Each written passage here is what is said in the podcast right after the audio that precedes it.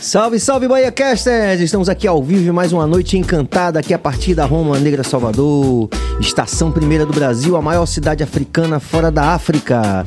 É isso aí, você já sabe, você pode se inscrever no canal, você pode ativar o sino, pode compartilhar, pode, pode dar like também e pode interagir com, na verdade, dois convidados que estão aqui abrilhantando a nossa noite, fazendo da nossa noite aqui uma noite encantada aqui na Roma Negra Salvador. Afinal de contas, Salvador, como já falei diversas vezes aqui, cidade da música pela Unesco e por ter essa condição única de ser a maior cidade africana fora da África, é uma cidade que é, é um farol, né? Nesse sentido de toda a música da diáspora negra, né? Ritmos afro-caribenhos, samba, blues, é isso aí. E nesse sentido, os nossos dois convidados dessa noite é, vão poder trazer mais luz a essa investigação que a gente vem propondo aqui, é, porque os dois, os dois são grandes cantores, compositores, grandes guitarristas, né? Caras que têm uma atuação aí é, a partir da nossa Roma Negra Salvador já extremamente relevante. É, Dois caras que também é, tem mais isso de parecido, que tem uma carreira acadêmica também é, voltada para esse universo da humanas, das humanas, portanto, do conhecimento, da arte, da cultura. E a gente está muito interessado em fazer essa investigação de como essa condição diferenciada deles é, traz esse flavor, essa condição, essa, esse jeito de fazer música e arte como eles fazem. Então, como vocês já sabem, a gente vai fazer a apresentação de um convidado, ele faz a saudação, depois o segundo convidado é apresenta e a gente começa o nosso bate-papo. Hoje, especialmente, nós temos um convidado online, um baiano, né? Que está morando em Portugal e ele está falando com a gente lá de Portugal. São 11 da noite lá em Portugal, ele me falou. A turma já está dormindo em casa. E uma figura interessantíssima, um cara que tem assim uma, uma atuação importante também, é, desde antes de ir para Portugal mas que hoje em Portugal continua é, fazendo sua música e, e propondo coisas interessantes para o universo. Eu estou falando do nosso Duda Espínola. Salve, Duda! Alô, alô. Alô, alô. Estão me vendo? Estão me vendo? Estão me ouvindo? É uma maravilha estar aqui. É, eu sou um habituê aqui já do BaiaCast. Não é uma pena que eu não estou aí presencialmente, porque é um oceano que nos separa. Mas eu estou feliz de estar aqui, ainda que de forma virtual. Pronto, com certeza é, a vibração tá rolando em alta. Porque na verdade o Matheus Aleluia até fala, né? Que o Atlântico não nos separa, nos une, né? É, é, é isso aí. Melhor, melhor Prazer receber você aqui nos nossos, no nosso BahiaCast. E também, minha gente, aqui ao vivo, presencialmente também, esse grande cara também que é, já falei do que eles mais ou menos fazem, né? eles vão, lógico, vão esmiuçar, mas nós estamos também com o nosso, o nosso grande Eric Asma. Salve, Eric. Salve Serginho, salve Duda, salve pessoal que está acompanhando a gente. Uma satisfação enorme estar tá aqui com vocês. Já tem um tempo que a gente está esquematizando e aí, vamos embora agendar e tal. Finalmente agora aconteceu. E é uma felicidade muito grande estar tá aqui com você, estar tá aqui com vocês, né? Uhum. Poder bater esse papo. E é isso aí, vamos embora conversar, vamos embora falar de coisa boa, falar do que a gente gosta. E só satisfação, só alegria, desde já. Vamos que vamos. É, vocês também já têm uma relação, vocês dois, né? Você e Duda, né? Perfeito. Duda é um amigo querido, né? Em Salvador, a gente da cena música acaba da cena da música acaba se unindo, né, por conta do, de caminhos que são super orgânicos, né? A gente está ali na, como artistas independentes trabalhando, então é nada mais natural do que as pessoas se conhecerem na, no próprio dia a dia da, da música, né? E Duda como guitarrista, cantor, compositor, que nem eu, né? Naturalmente a gente acabou se encontrando por esses caminhos, criou uma afinidade ali pessoal, virou um amigo querido, um cara que tem não só a minha admiração como artista, mas como ser humano também, uma figura legal, uma figura dos nossos, né? Como a gente costuma dizer dizer, gente boa, tranquilo. E é isso, bom demais. Também por essa razão, tá aqui batendo esse papo com vocês e com o Duda. Muito bom. E você, Dudão? Pô, eu, vi, eu faço das palavras de Eric as minhas. A afinidade musical é, é evidente, mas é, é, eu fico feliz que é, a afinidade existe para além da música, né? Então, é um cara também por porque eu tenho o maior carinho, já colaboramos juntos, já fizemos coisas juntos. Espero que a gente faça mais ainda, porque é um cara que eu gosto demais, que eu admiro muito como artista, como pessoa. É isso aí. Então vamos começar fazendo assim, Dudão. Você primeiro, né? Eu queria fazer, lançar o primeiro, é, o primeiro ponto aqui da nossa conversa, é, considerando é, Duda e Eric, que as pessoas que estão vendo a gente agora ou a qualquer tempo não conhecem tudo da carreira de vocês, ou não conhecem nada, ou, ou conhecem pouco, enfim. Vamos é, nivelar, né? Vamos contar um pouco da história de vocês, a atuação profissional de vocês, para a gente situar aqui os questionamentos que a gente vai fazer e tal, as conversas e as risadas. Dudão, ah, eu comecei como, como todo mundo começa com aquelas bandas chamadas de garagem, né? Então, mas eu considero o marco uh, zero da minha carreira como profissional em música uma banda que eu acho que você conhece, né? Chamada Dão Negro. Duda teve com a gente também sete anos, Duda? Foi, de, entre 2006 e 2013. Vai sendo promessa, né, bicho? Tive... Sete anos. É. eu tive na, na cena e alternativa Salvador antes do Adão, é, com bandas de, de reggae também, com alguma influência do rock, porque entrei na música pelo rock. E antes de sair do Adão, eu lanço o meu primeiro trabalho, que é A Vida Me Chama Lá Fora, ainda em 2013, e depois eu, eu parti para esse voo solo e já lancei alguns trabalhos de 2013 para cá, alguns EPs, e desde 2020 foi o meu primeiro é, trabalho todo em inglês, né? que é o One Last Spark of Light, e eu acabo de lançar também um trabalho novo, já morando aqui em Portugal, que é o Event Horizon, meu último EP com quatro canções. Uma carreira solo aí de, de aproximadamente 10 anos. Mas como voltar aí no tempo, é um pouquinho mais que isso. Mas você foi para Portugal, conta esse lado aí da, da investigação acadêmica também, conta um pouco disso. É, sair do, do, país era uma, uma, vontade que eu tinha já há algum tempo, respirar outros ares, conhecer outra cultura e resolvi me, me, eu queria também mudar um pouco de áreas na, na parte acadêmica. Eu tenho a mesma formação que você tem em letras, né, língua estrangeira e comunicação é uma área também pela qual eu sempre me interessei, quase cursei comunicação antes de letras. E aí eu me, me candidatei a esse mestrado aqui e, e passei aqui na, na Universidade Autônoma em Lisboa e vim para cá. Estou aqui já há dois anos, já terminei toda a parte acadêmica do mestrado, estou na parte de agora de escrever a dissertação, né? Tenho até o final do ano para apresentar estou fazendo uma, uma, pesquisa em música, né? Uma pesquisa sobre o rock português. Que legal. Eu já, eu já provoquei esse lance da, da carreira acadêmica também, porque do mesmo jeito que o Eric ele vai falar daqui a pouco, são, são atuações que, por exemplo, tem o Ginga, que é médico, mas, oh, Roberto, tudo bem. Não, vai, não acredito que as leituras dele na medicina vão é, influenciar. É, dentista. É. Vão influenciar, tipo assim, poxa, obturação, não vai fazer uma música com obturação, né? é, mas no, tanto no seu caso como no caso de Eric, aí há assim uma, uma, uma, uma carreira acadêmica que é voltada justamente para esse algum exercício da arte ou algum do conhecimento, enfim. É importante que essa, essa, você tenha uma afinidade com, com o seu objeto de pesquisa, né? Então, é, eu escolhi também algo que eu pudesse relacionar com a, com a cultura aqui de, do país. Como eu tenho essa afinidade com a música, afinidade com rock, me identifiquei também com, com vários artistas de, de rock daqui.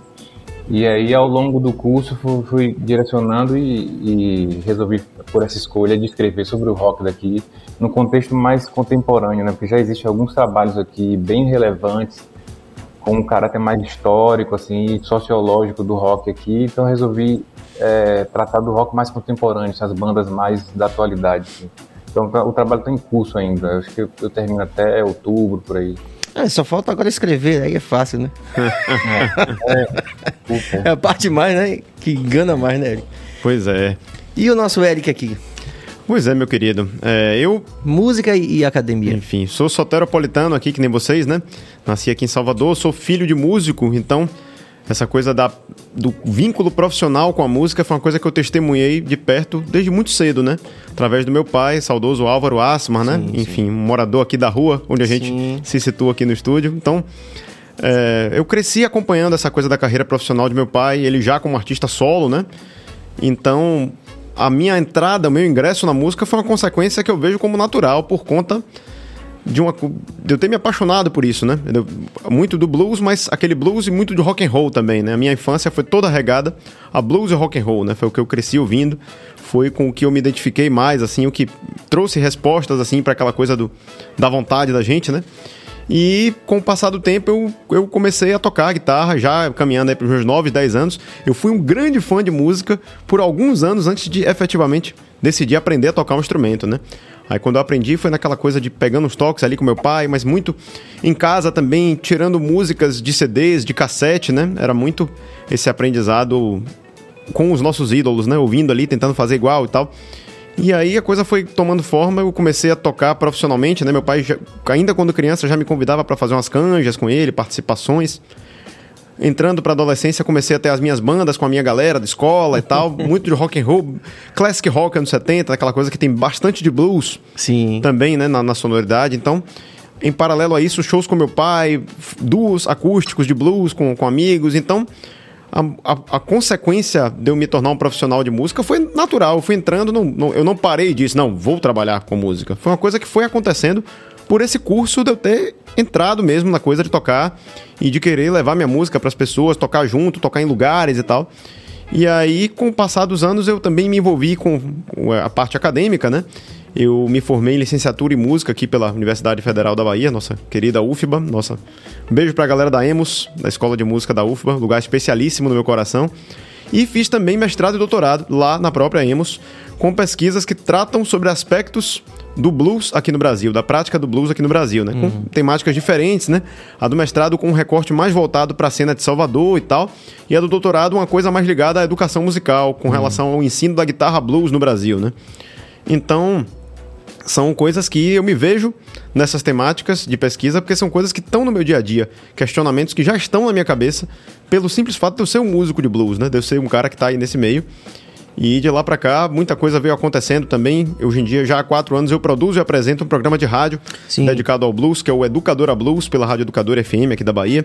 Um programa que meu pai começou lá há 19 anos, né? 2003. E aí, enfim, desde que ele faleceu, eu venho tendo a, a honra e a responsabilidade de continuar a segurar, tocar o programa adiante, né? Trazendo lançamentos né? de trabalhos de blues aqui, Brasil e mundo. Então tenho esse vínculo. Estou é, imerso na música por Full várias time, frentes, né? né? Full time. Sou professor de guitarra blues, sou músico, sou artista, né? Sou também cantor, compositor, produzo programa de rádio, estou ligado com essa coisa de pesquisa acadêmica, né? Eu terminei um doutorado há pouco tempo.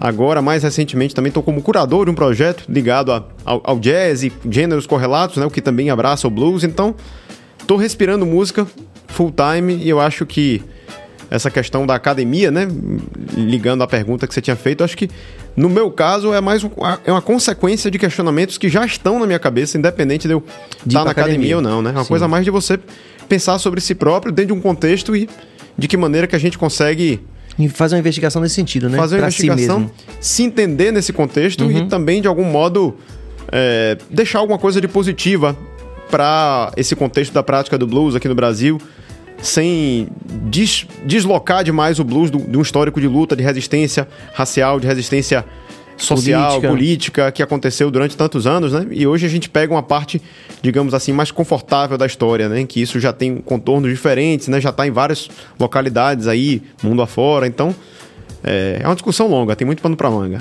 Com certeza. Mas é interessante que você é, colocou. A primeira coisa foi que, como o Duda falou, né? Tem uma afinidade com aquilo que está se, se pesquisando, né? Como, como empreendimento acadêmico, mestrado, doutorado e tal. É, mas você, é, você na verdade encarna esse legado, né? Que, que é um legado grandioso de seu pai, né? Desde que a gente se entende como músico aqui a partir da, da Roma Negra Salvador, o nome Álvaro Asma era uma referência do blues, não só. Eu gosto de dizer sempre assim, ó, a partir de Salvador. Porque quando fala assim, pode soar meio prisão, dizer assim, ah, porque a música é, é o, o bluesman de Salvador, ou ou o regueiro de Salvador, entende? Uhum. Ou qualquer coisa de Salvador. Então eu gosto sempre de dizer assim, a partir da música que se faz em Salvador, seu pai sempre foi uma referência não, é, não só pra gente aqui na Bahia, mas pro Brasil todo, né? Uhum. Pode crer. Eu sou suspeito para falar porque eu sou filho, né? Mas é um cara que ele tem um respeito muito grande na cena do blues brasileiro, né? Todos os artistas e entusiastas, né? Pessoas que curtem.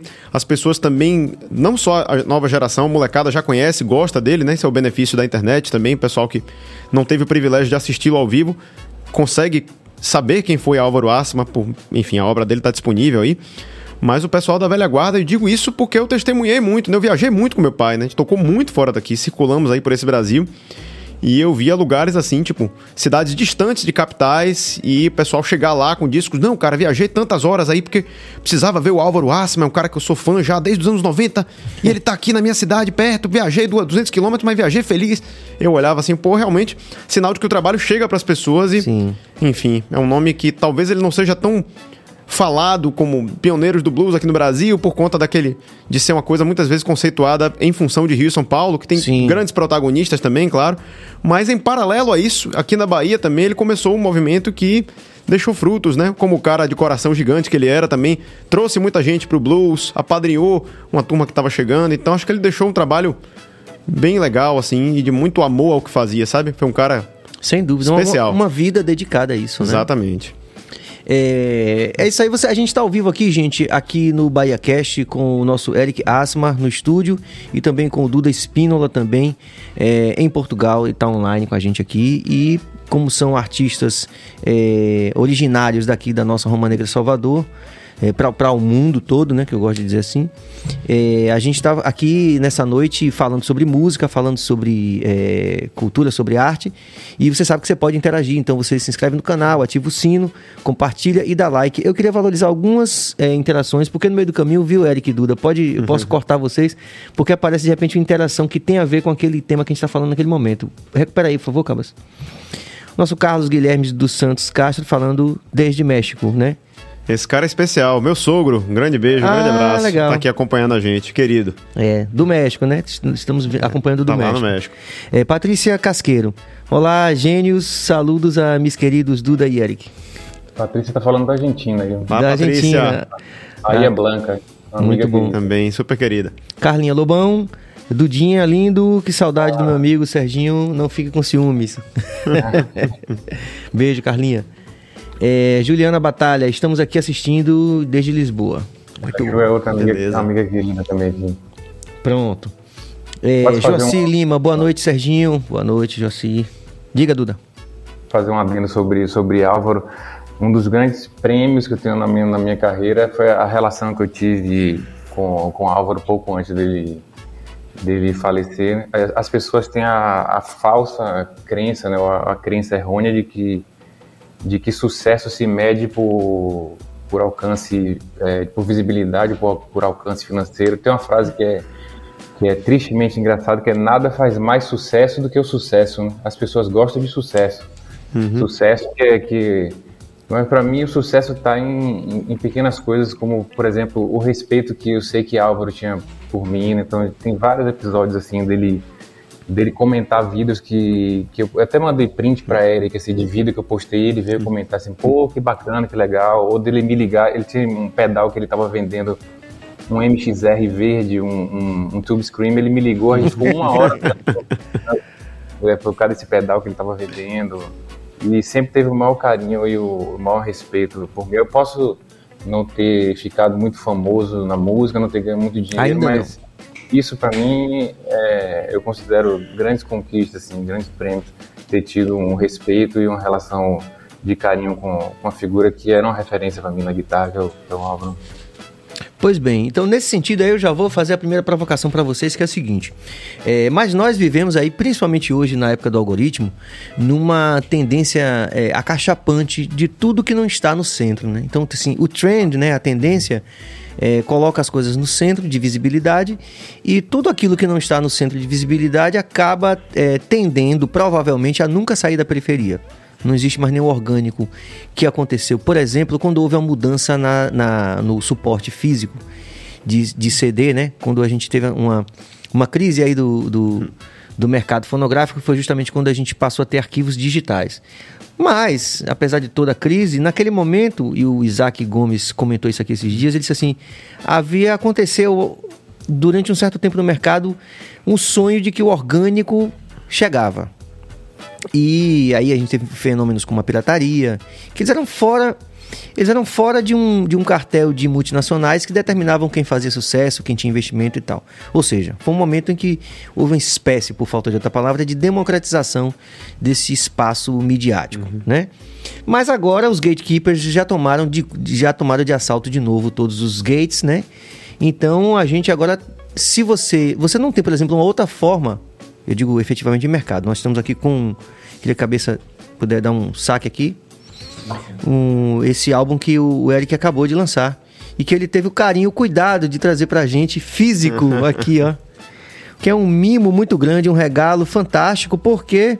Opa, aqui, gente, eu tenho foto do cara, velho, das guitarras, quer dizer, a gente valoriza muito isso, enfim. E que se perdeu com o arquivo digital. Então, vamos lá, sim, é, sintetizando a pergunta. Os desafios de tocar uma música não hegemônica no mercado. Blues, Vai lá, Duda tá em Portugal e o rock é muito mais universalizado fora do Brasil do que dentro do Brasil. Mas ainda assim, é, não tá nas trends aí de rap. O rap é essa coisa é, reservado todo o mérito, que a gente pode discutir aqui o mérito, mas tem uma tendência cachapante no mundo que tudo tem que ter rap, né? Uhum. Tem que ter, né? É, eu quero saber desse desafio de fazer a música que você faz em Portugal, Duda, e, e para o nosso grande Eric aqui, a música que você faz aqui a partir de Salvador. Uhum. Olha, eu fiz um. Para mim tem um, um, um, evento muito importante que foi o workshop do Steve Vai em Salvador há alguns anos. Que eu fui para ver Steve Vai tocar e o que me tocou mais foram as falas dele, né? especialmente algumas, entre elas ele, ele ter dito que quando ele faz uma música, a primeira pessoa que tem que gostar é ele se ele não gostar, ele joga fora. Ele, ele, pode ter produzido a música totalmente, tudo, tudo pronto. Se ele não gostou, ele joga fora e não grava, porque ele tem que gostar. Aquilo mexeu muito comigo. Eu até, eu até tive acesso que Belly é, me deu esse presente. Tinha um canal para chegar lá antes de vai Duda chegou, não foi? e aí eu cheguei para ele assim e falei, pô, obrigado pelas suas palavras aqui, foi muito top. E ele me olhou assim, porque todo mundo deve ter chegado até ele, falado daquele solo que ele fez em tal música e aquela música, e eu falei... Aquela tietagem, né? Aí ele me olhou assim e falou assim, thank you, me agradeceu assim, obrigado. E, e a partir daí, essa, essa reflexão foi, foi tomando cada vez mais, assim, foi me tomando cada vez mais de assalto, assim, e é como você falou, o rock, as coisas são cíclicas, né? A gente não sabe o que vai acontecer daqui a 10, 15 anos, talvez o rock volte a ser é, trend novamente, mas por enquanto é um estilo que tá, é, que deixou de, de, ter protagonismo, de ter protagonismo para ser um estilo coadjuvante. Então, a minha escolha assim pelo rock é mais mesmo por, por amor ao que eu faço, assim, por, por, gostar, assim, sem me preocupar tanto com isso, assim, de, eu escolhi fazer o, o, que eu gosto, assim, verdadeiramente o que eu gosto e, e, tudo que eu produzo, todas as músicas, eu tenho que primeiro eu gostar. Você tocou foda-se. É, é, e, e, aí certamente alguém vai gostar, Sérgio, porque sempre, sempre vai ter alguém que vai se identificar com, com você. Assim, eu prefiro pensar nisso, assim, que eu faça algo que eu verdadeiramente goste, assim, que me toque, que me emocione primeiro, e de alguma forma eu vou tocar as pessoas, seja quantas forem, forem 10, 15, 20 ou uma para mim, é melhor do que eu ficar tirando para todo lado. Assim, não, a tendência de mercado agora é essa. Acho que é melhor fazer isso. Não, agora. Será que você. Tá. Será que a gente vai ter que fazer uma música que tem a palavra sentada? Porque agora todas as músicas, todo mundo, sempre sem artistas, tem que falar que tem que ter uma sentada, sentada forte, sentada de não sei quanto. No, don't count on me. Você tá atuando aí, Duda? Você tá fazendo show? Como é que tá?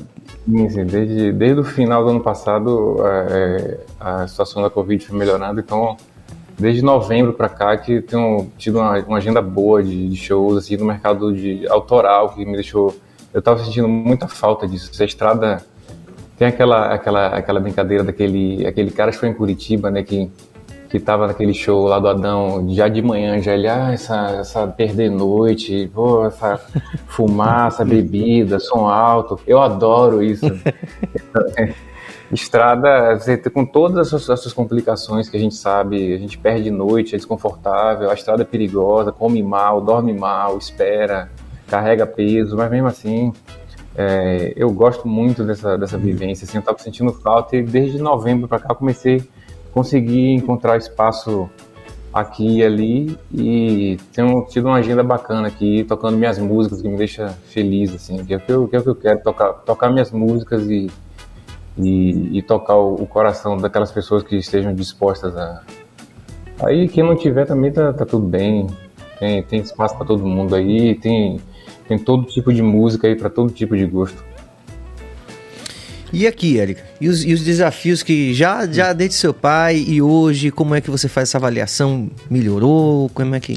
Fala pois tudo. É. Fala tudo que você sente. Beleza. Nossa. Só complementando aqui, só pegando a carona na fala de Duda, eu também estava nesse workshop do Steve Vai, e o Steve Vai é um cara fantástico porque eu costumo dizer que mesmo que você não goste da música que ele faz, foi um cara que trouxe muita gente para a guitarra, né? Ele foi monumentalmente influente, né? Tem muito moleque que viu aquela coisa nos anos 80 da, da explosão dele e tal que se apaixonou, então ele ajudou a formar adeptos, né? É um cara que tem um, um é muito influente e ele nessa coisa da fala, ele é um cara que ele fala devagar, ele é todo mais zen, mais é um aquela coisa. Né? Exato, é um cavalheiro. E o cara ele falando, busca a felicidade, essa é a tônica do, da fala dele. Eu lembro exatamente disso que o Duda tá falando, foi muito bem colocado. E para minha música, Serginho, eu penso de uma maneira muito parecida.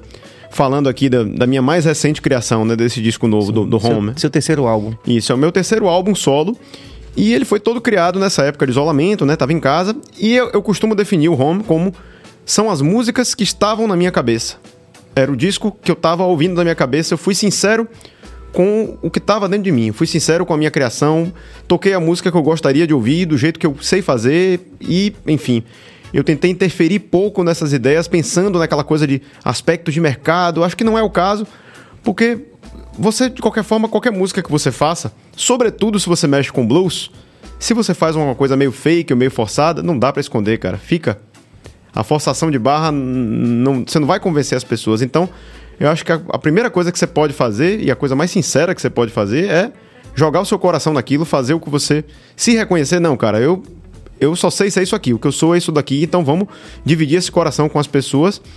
E até pensando na questão de mercado, é, tanto rock and roll quanto o blues são nichos, né? Sim. Você, você não, não é aquela música que vai arrebatar uma multidão imensa, pensando aqui no nosso contexto de Brasil, Salvador, Bahia e tal. Muitas vezes são músicas que têm introduções longas de solo, Sim. às vezes cantadas em inglês, né? Muitas vezes cantadas em inglês, enfim.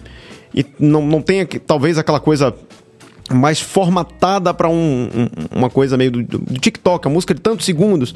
Ah, a plataforma tem que ser uma música de até dois minutos com um refrão chegando na altura.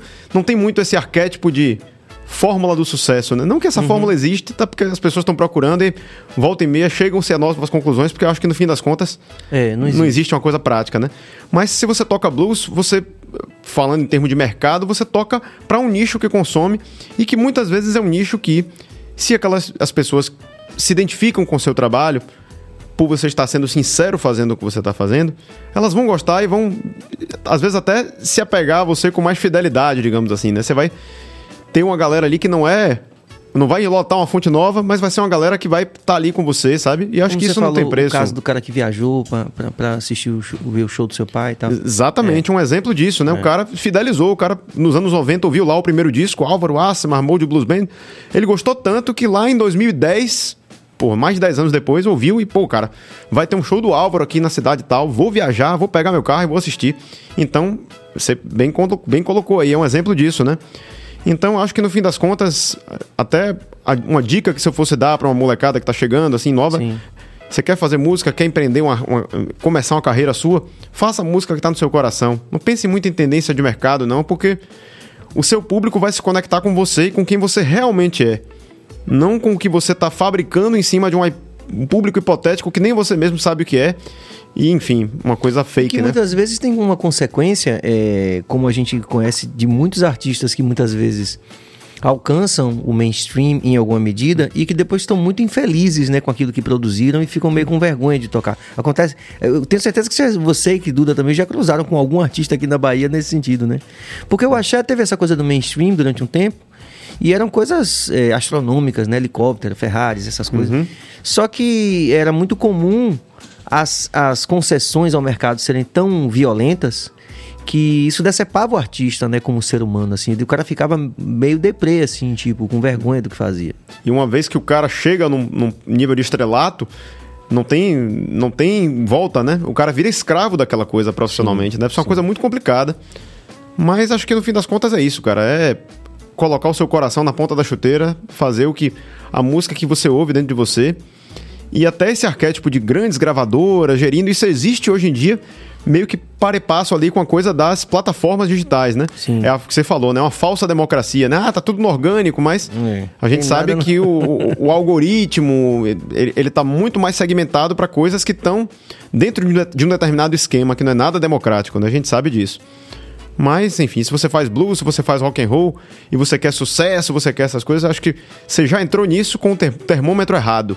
Você tem que fazer porque aquilo é uma necessidade vital pra você. De resto, você não, não, não se entra na música porque você quer ganhar dinheiro, cara.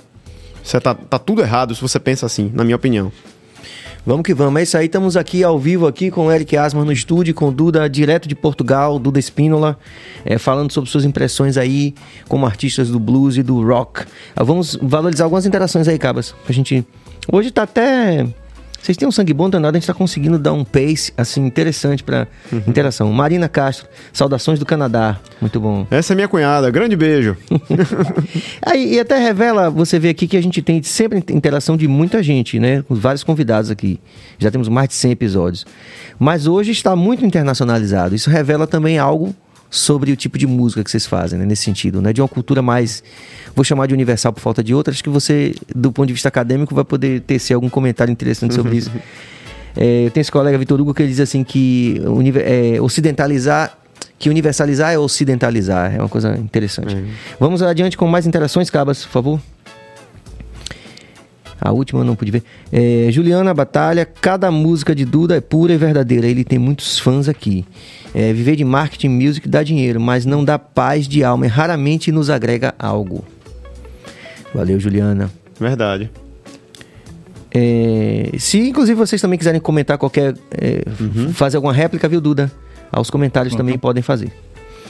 Helena Castro, também duas feras. Essa é minha esposa, tá?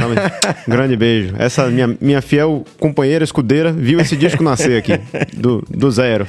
Guiomar Fontes, deixa o coração guiar. Minha mãe. Tudo em casa, tô em família aqui. Que massa. Deixa o coração mandar no menino, que é você. Fábio Maron, meu ídolo aí. Meu querido, grande abraço. Esse também é um, um amigo querido, um grande guitarrista. É, Guilmar Fontes mais uma vez. Home é simplesmente espetacular. É, vamos lá, Cabas. Pronto. É, e- mas é, foi até bom, porque eu queria fazer um comentário. Eu digo, não, deixa eu fazer mais alguma interação para depois fazer o comentário. Que é essa experiência é, de cantar em inglês, que tá tanto no seu trabalho como no trabalho de Duda. É, e a gente tem poucos artistas brasileiros que se aventuram, pelo menos até o presente momento, né? Lógico, com a cultura online, não só o inglês, como a chegada de diversos. Do estudo de idiomas diversos, né? De forma mais sistemática. Hoje, por exemplo, a garotada tá estudando coreano, né? É o K-pop, né? É. Tem influência grande Que aí. é massa, né? Uhum. Estudando chinês, pá. Enfim, tem, eu acho que uma parte não vai gostar disso por razões ideológicas, mas tudo bem. Uhum. É, mas assim, cantar em inglês no universo de artistas brasileiros que normalmente não se aventuram a fazer isso. A gente tem casos muito é, pontuais, como Sepultura, por exemplo, né? Sim, que se sim. tornou mainstream, inclusive, dentro do universo deles, né? Assim. E Anitta, agora, né? Assim, que é um artista que realmente, a despeito de qualquer comentário é, superficial, ela tem uma, uma, uma postura profissional muito, é, enfim, admirável, né? Então ela Sim. se dedica muito a essa coisa. E eu já vi entrevista dela, ela realmente fala, dá entrevista bem em inglês e tudo. Muito. E a gente fica até orgulhoso, né? Pô, um artista brasileiro e tal. Então, você e Duda também, é, já por. é, pelo próprio estilo de música, já desde sempre já pensaram em universalizar a atuação de vocês cantando em inglês. Uhum. No meu caso, Serginho, é, essa é uma discussão muito recorrente no meio do blues brasileiro, né? Sim. Eu tô em contato com gente que faz blues aí nos quatro cantos do país, né? Os amigos. É, não só músicos, mas promotores de festivais, donos de selos, apresentadores e produtores de programas de rádio, como eu, né? Sim. Pessoal que tem que move a roda do blues aqui no Brasil. E o blues, como sendo uma música que vem da diáspora e que nasce lá no sul dos Estados Unidos e chega até aqui de- algum tempo depois por outros percursos, uma música não originalmente brasileira, digamos assim, tem esse paradigma, tem essa discussão recorrente, ah, blues em português ou em inglês, mais assim, mais assado. E no fim das contas, a gente tem um repertório de blues em português muito relevante, muito legal. Nisso não dá para não citar, não só meu pai, né, Álvaro Assman, mas André Cristóvão, Blues Etílicos, Celso Blues Boy, saudoso Celso. Então tem uma turma que tem um cancioneiro muito legal de blues em português, fora também os artistas da música popular brasileira que não são nomeadamente artistas de blues e que escreveram canções de blues muito legais em português. Raul Seixas, Sim. nosso conterrâneo Raulzito, Cazuza, enfim. É, além disso, existe também uma coisa do blues em, inglês, daquela coisa das pessoas, uma espécie de uma, vamos dizer assim, uma, uma não apropriação, mas uma reelaboração brasileira ou uma. Um, surgirem adeptos brasileiros de vertentes mais tradicionais do blues, né? Dos anos 90 para cá, o Chicago Blues, Sim. que é um gênero, talvez o primeiro grande gênero de blues elétrico, né? Quando a gente, quando o blues sai dos campos e chega até os grandes centros urbanos, como Chicago, você tem o desenvolvimento das pesquisas de captação de instrumentos, né? A guitarra elétrica, o baixo elétrico, a gaita de boca ligada em um amplificador a válvulas, então o Chicago Blues foi um gênero muito influente e que houve esse resgate nos bluseiros brasileiros dos anos 90 para cá. Então, você já tem um pessoal fazendo mais canções em inglês, composições em inglês também de monte e eu diria que tem de tudo no blues brasileiro. Tem tanto gente fazendo em português, mesclando Bem... com gêneros nacionais, gêneros eh, tipicamente brasileiros, né? Fazendo essas pontes com a resistência negra também em outras vertentes culturais aqui, genuinamente brasileiras, que nasceram aqui e tal.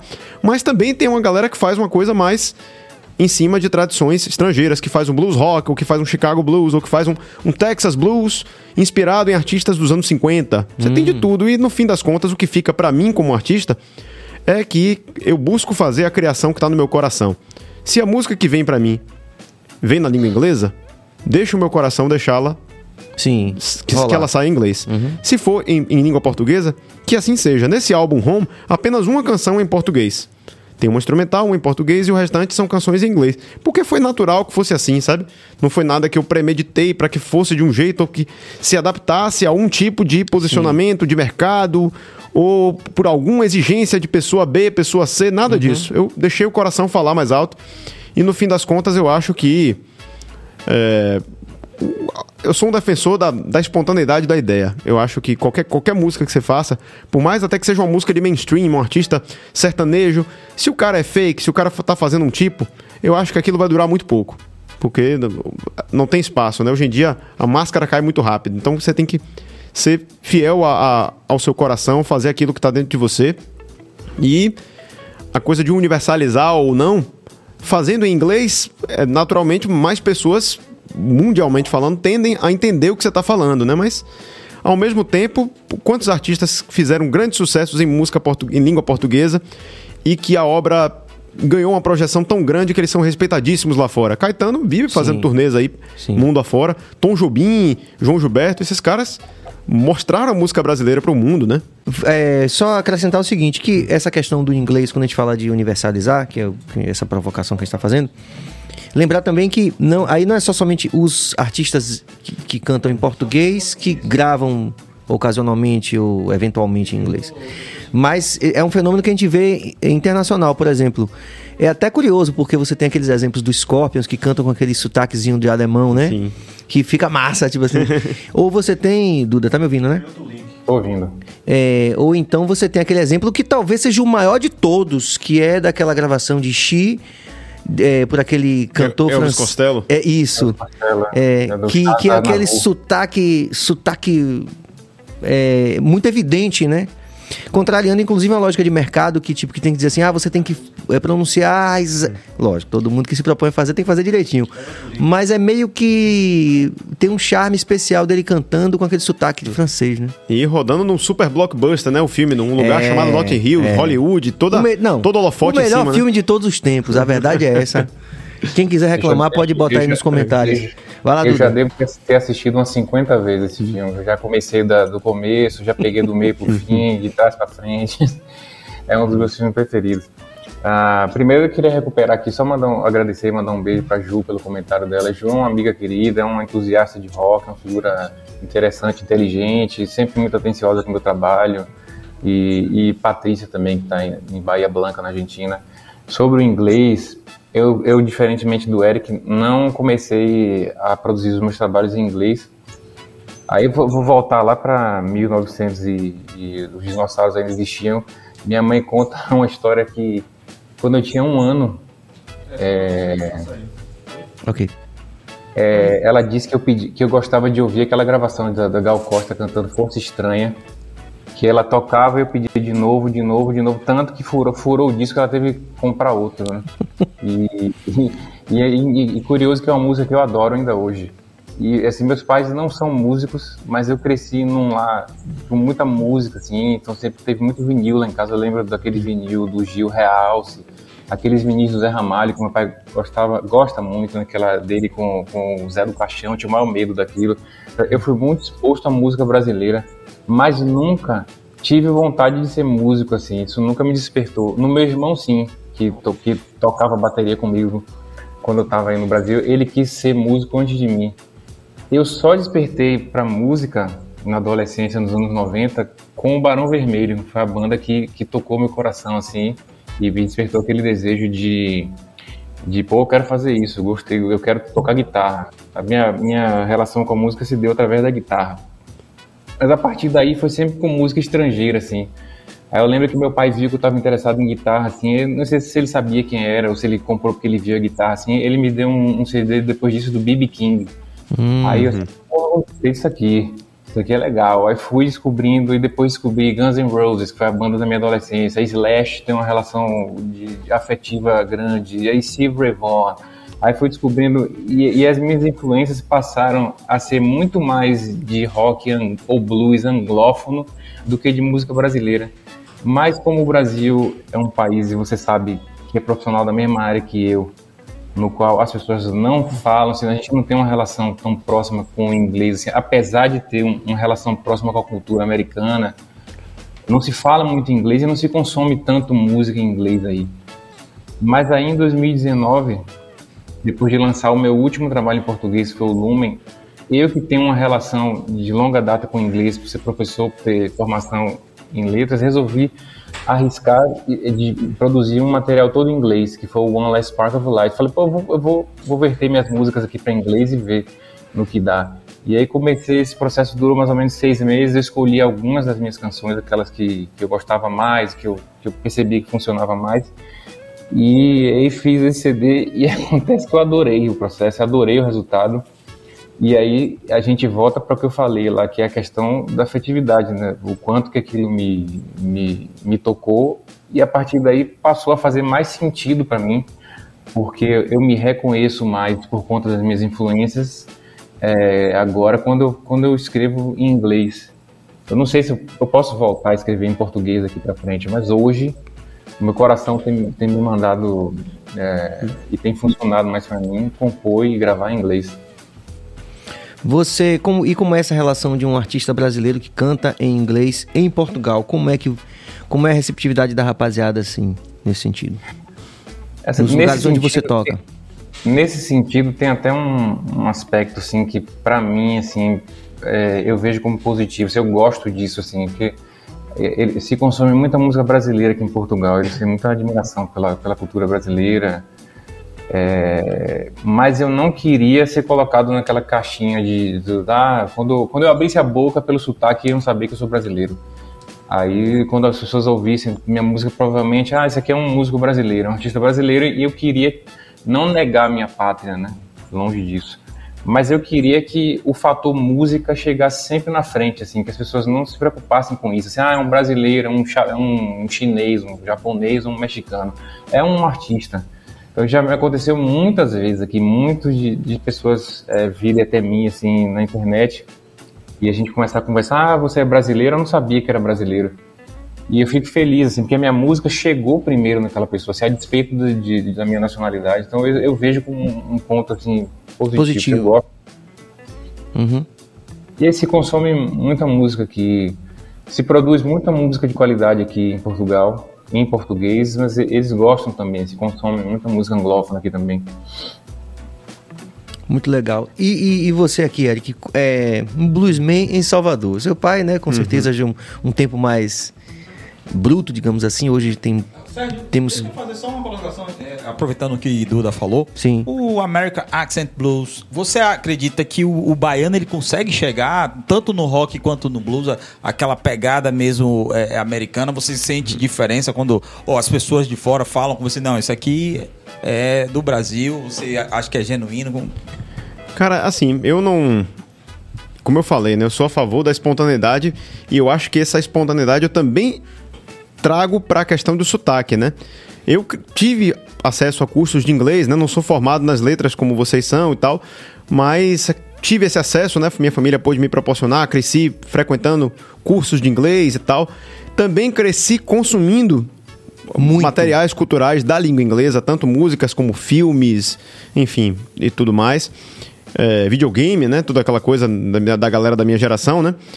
Então, eu, eu acho que eu falo inglês relativamente bem, né? Eu pronuncio legal, mas não tenho essa preocupação em ter uma pronúncia. Ah, tem que cantar com aquela pronúncia vírgula por vírgula igual a do americano, os B, C, do cara lá dos Estados Unidos. Eu acho que no fim das contas é até um, um- um charme especial você fazer do seu jeito, Eu já entende? falar, inclusive, que o, o brasileiro, quando fala inglês, é, as pessoas, os americanos acham um charme. é, é, é, o brasileiro falar inglês, que diz que o, o- o- a pronúncia do brasileiro é muito boa, né? Uhum, pode crer. Eu tenho só um outro exemplo aqui, fora de- desse eixo das Américas. Tem, eu, eu tenho um contato com artistas de blues do mundo inteiro. E tem, lembrei de dois artistas aqui agora. Uma banda chamada Soulmate, que é lá de Shillong, na Índia. E uma banda chamada Gugum Blues Shelter, que é de Jakarta, na Indonésia. Eu tenho contato com essa turma, os, os guitarristas, cantores dessas, dessas bandas. A gente se corresponde por mensagem, toco material deles na rádio também, né?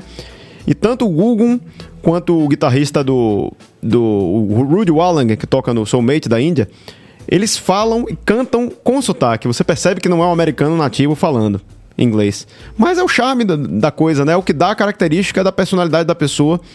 E quando você tá tocando, quando você escreve uma música, você interpreta, tem você, de onde você vem, torcedor do Bahia, o cara lá, tem a sua onda ali, sabe? você acha que isso, começou essa conversa. Agora pronto, agora começou esse negócio. Mas a questão da sonoridade, o, o som, a- a- o timbre, você. Tipo assim, quando você vê um, um americano tocando samba, você percebe, é americano tocando samba. Vou- assim, pelo fato de você crescer com isso tal, você acredita que o seu som chegue lá bem próximo? Alguém já chegou pra você e falou, rapaz, eu não, não vi diferença nenhuma. É, eu já tive algumas vezes fora daqui tocando, né? Eu me lembro que eu fiz alguns. Fiz dois shows em Nova York, tocando no formato solo, né? Voz e violão e tal, bares, né? Lá no, no Harlem. E galera, eh, quando eu falava que era brasileiro, às vezes não acreditavam, porque acho que talvez porque o inglês é uma coisa que tem uma difusão muito maior do que o português em escala Sim, global, né? sim, sim. Então, digamos, é mais normal, entre aspas, uma pessoa falar inglês bem do que uma pessoa não nativa falar português, Português bem, bem, né? exatamente. Então- Aquelas gravações de Sting realmente assim, de quando a nossa. Cadê? Uhum. Como é. Como era o nome daquela música? Não, perdão, eu, fui, eu, é, eu ia dizer outra. É James Taylor. Não, não, é James Taylor. Mas tem uma, uma de Sting também que ele faz umas versões das próprias músicas dele em português também, que são bem. Como você falou, Hum. é muito mais comum Sim. a gente ter gente do mundo todo é, cantando em inglês do que o inverso. Então Pode isso meio crer. que dá. E, e essa questão também de seu pai, eh, eu lembro, tava eu e Kennedy, viu, Sérgio? Estávamos Sim. aqui tocando no violão tonante, chega Álvaro. Quase que acaba com a nossa carreira artística. Pega o violão, tira um, um- um- Como é que se diz? Um isqueiro e começa a tocar slide guitar na nossa frente. e começa a reclamar com a gente. Ei, a região não é essa aí, não. O solo que vocês pegaram. Tinha, tem isso também com você? Você tem essa. essa essa coisa de não, vou pegar esse solo de fulano de tal na região certa do braço da guitarra. Você tem essa coisa também? Veja bem, no, no universo, sobretudo, acho que mais do rock and roll, né? Tem aquela coisa do culto aos solos clássicos. No blues você tem solos clássicos, mas o blues é uma música movida à improvisação. Isso remonta lá à origem das work songs, né? Canções de trabalho, lavoura de algodão, da escravização, que eram melodias entoadas em caráter improvisatório, de pergunta e resposta. Então, tudo isso se reflete no que é o, a- o papel da improvisação no, que, no blues que se faz hoje, né? E no rock and roll você tem a coisa dos solos clássicos. Como professor de guitarra, o cara quer tirar um solo de Hotel California, de Sultans of Swing, de Another Brick in the Wall, tem aquele culto ao nota por nota, né? Stairway to Heaven. é então, rola muito isso, mas quando o cara quer fazer, e eu acho que tirar solos tem um papel muito importante na aprendizagem musical. Acho que é uma coisa muito importante para o cara, você meio que entra na mente do seu ídolo, né? No que, que ele pensou para chegar naquele solo, né? Que escalas, que, que relação entre melodia e harmonia tá rolando ali, que elementos que ele tá usando. Então, isso para fins de estudo é uma coisa maravilhosa. Eu sou um defensor do tirar solos, mas não com aquela coisa meio ditatorial, tem que ser desse jeito. Acho que Eu lembro, eu lembro você improvisar em cima daquilo também é super louvável. Eu lembro, inclusive, quando a gente começou a, a, a enveredar pro lado do. Aliás, meu, meu, o, o meu apelido Bill veio do, do Big Bill Blues. Big Bill Bronze? Que É, massa. exato, exato. Quem, quem, quem deu foi Kennedy. Que aí fala, não toque com o quarto dedo, porque se você tocar com o quarto dedo, não vai ficar com sotaque. E aí eu falei, rapaz, agora já era. Treinei minha vida toda no quarto dedo. Tem isso também, realmente, tem essa coisa do quarto dedo, do medinho e tal. Eu lembro que seu pai falou, o, o Eric tá dando uns bend com, com um dedo dois, isso é impossível. Ah, não sei o quê. Aí, falava, aí ficava aquela, aqueles. Tem isso mesmo? Você acha que tem essas coisas que, tipo assim, vou, vou chegar ao máximo parecido com os caras, ou você acha que. Acho que tudo que você faz em termos de técnicos, de escolha, de digitação, tem que dar serviço da música e do que motora e anatomicamente funciona melhor para a sua maneira de fazer, né? Tem muitos caras que tocam guitarra super bem, dando bends com esse dedo 2, né? O bend, para quem não sabe, é aquele o ato de você esticar a corda, né, Pra você promover esse som, meio simulando o que seria uma voz humana, né? O bend tem esse papel. Eu, na minha maneira de trabalhar, dando aula, um papo um pouco mais. Vou tentar não ser tão geek assim, pra galera que não, não, não saca de guitarra não ficar muito boiando.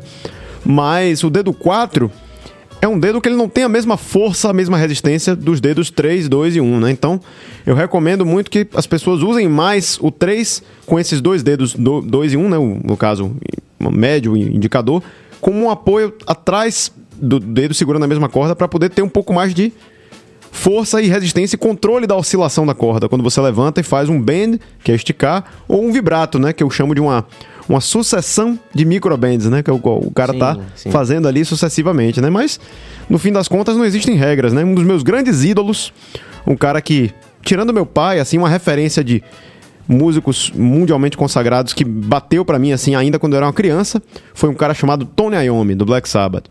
Tony Iommi foi vítima de um acidente de trabalho, perdeu as pontas do- dos dois dedos aqui, médio e anular da mão direita. Ele é canhoto, né? Até hoje. Até hoje toca, tá nativo aí também. E ele desenvolveu um estilo de tocar guitarra em que praticamente ele reaprendeu ele, os chamados power chords, né? Acordes que você monta com dois dedos. Ele meio que criou uma linguagem disso. Foi o cara, foi o grande arquiteto da música pesada mundial, né? E sim. um cara que venceu uma limitação física dessa, se tornou uma referência enorme no mundo da guitarra. É um ídolo, é um cara a ser admirado. Agora, mais recentemente, venceu, venceu a batalha contra um câncer, gravou um disco maravilhoso, entrou em turnê, voltou com Ozzy, com Geezer, os caras saíram em turnê. A Iommi é um, é uma prova de que realmente você, essa coisa de escolha de digitação, de limitação aqui e acolá, no fim das contas, você faz a leitura que ou que você gosta, que você se sente bem, ou que a sua limitação física permite. Então, é um livro aberto para você escolher o que melhor, o que mais lhe for conveniente, né? Gary Moore também é um, é um grande exemplo disso, né? Manda aí, Duda. Gary Moore, que talvez seja uma das minhas maiores influências na guitarra, é outro que não se prende muito à técnica, assim, né? Ele, ele praticamente não usa o mindinho, usa muito o, o- o dedo 1 e 2 e toda aquela, aquela repetição de escala dele que é muito rápida, tudo no dedo 1 e 2, usa muito pouco o 3, é um cara que quando a gente ouve, assim, você não, não, não, não tá é, é, preso tentando entender que tipo de técnica ele usa, né? Muito, muito bom de ouvir. Eu acho que o o que importa é isso, né? Que soe bem, assim, que você consiga, você consiga tirar um som. Não que, que você deva é, é, fazer as coisas, entre aspas, da forma errada, né? Se você puder fazer com a técnica, vai ser até mais fácil para você fazer. Mas se você consegue tirar um som bom, como o Gary Moore tirava, por exemplo, ou o próprio que tinha uma, uma limitação, acho que para mim, pra mim tá valendo. Com certeza. Agora deixa eu fazer aqui uma brincadeira aqui que surgiu no meio do caminho aqui. Dá pra torcer pelo Bahia aí, Duda, de Portugal? Como é que é? Só dá para torcer. Porque o Bahia eu- está no momento, você que está acompanhando a gente, pode interagir Qualquer também, pode, pode colocar aí também a sua, a sua é, opinião sobre o que está acontecendo com o futebol é, da Bahia e, e- e essa, essa coisa toda que está acontecendo. Como é que tá aí? Como é que tá? Você chora aí em Portugal sozinho, Duda? eu descobri assim quão grande é o meu amor pelo Bahia quando eu cheguei aqui, né? Porque eu, eu vim pra cá com a ideia de eu falei, não, eu vou, vou morar na Europa, vou escolher um time lá. Chega de, de sofrer, vou escolher algum time. Mas eu simplesmente não consigo me afeiçoar a nenhum time aqui, assim, não consigo largar esse, E aí tem a questão do fuso, né? às, às vezes os jogos são super tarde. Se eu fico acordado até, às vezes tem que trabalhar no outro dia cedo, eu fico três horas da manhã, quatro ouvindo o jogo do Bahia aqui. Às vezes o Bahia perde, eu, putz, podia estar dormindo agora, mas não consigo largar. É um, um, um amor que realmente vender. E é uma coisa bacana assim, também, que é um, é um, um laço forte que eu tenho com meu pai, assim, né? que foi quem, quem me transformou em Bahia. Assim. Então a gente ia para Fonte Nova desde, desde de muito pequeno. Eu ia para praticamente todos os jogos do Bahia com meu pai. Depois a gente foi deixando de ir, assim. Aí acabou que criou esse, esse amor pelo time. Eu não consigo mais escolher Barcelona nenhum, nem Benfica. Aqui, aqui não, Barcelona não é nem um bom exemplo, eu vou dizer, porque tem o Barcelona de Ilhéus. Ilhéus, você ia falar dele. Inclusive, eu já conversei com um amigo meu que mora em Barcelona, que a gente já se comprometeu a gente fundar o Ilhéus de Barcelona quando a gente for lá. Maria Celeste de Souza Castro fala Bahia. Bora, Bahia. aqui, aqui, em Portugal tem uns três maiores aqui, que é o Porto, que é lá no norte, né? E Sim. aqui em Lisboa é o Benfica e o Sport. Mas eu não consigo largar meu Bahia, é, aí não, não tem jeito. É uma sina. Essa é minha sogra aqui, Maria Sim. Celeste também. Sim. Botando a moral pro Bahia. E assim, Duda, eu não sei se você concorda comigo, mas acho que a coisa mais apaixonante em você ser torcedor do Bahia é a torcida do Bahia. Hum. É a coisa mais legal que o Bahia tem, na minha, na minha percepção. Você vai na Fonte Nova, você vai no jogo, você, você se conecta ali de um jeito fantástico. É diferente mesmo, né? Principalmente, principalmente a velha Fonte Nova, né? Eu tenho muitas lembranças legais ali. Até de derrotas do Bahia, tenho lembranças legais até de derrotas. Assim. Que, era, derrota, era que muito... derrota, por exemplo, você se lembra com carinho? Eu, eu, eu, já fui não com carinho, mas é uma derrota com o, o Santos teve um time assim, fantástico no início dos anos 2000, assim, e foi inclusive o ano que o Bahia caiu para a Série B, que o Bahia perdeu de 7 a 3 pro, pro Santos na, na, na Fonte Nova, né? Foi uma derrota acachapante, mas foi um jogaço, assim, um jogo bonito de ver, assim, mesmo com a derrota. Mas Edson, com outras muito legais. Né? O Edson Gomes esteve aqui recentemente e falou assim: que noite maravilhosa aquela que o Galo lembrando deu 2x1 um no Bahia. Lembrando que o Bahia tava dando 3x0 no, no, no. Como é que se diz? No Santos. E os caras perturbando o Robinho, aquele ah, nessa, preto. Nessa ocasião? Foi, foi. Aí o Santos virou pra 7x3. Porra. Eu tava dando 3x0 aí, Robin, aí Preto Casagrande perturbando o Robinho e, e esse cara que joga hoje no, no, no, no Flamengo, esqueci o nome dele.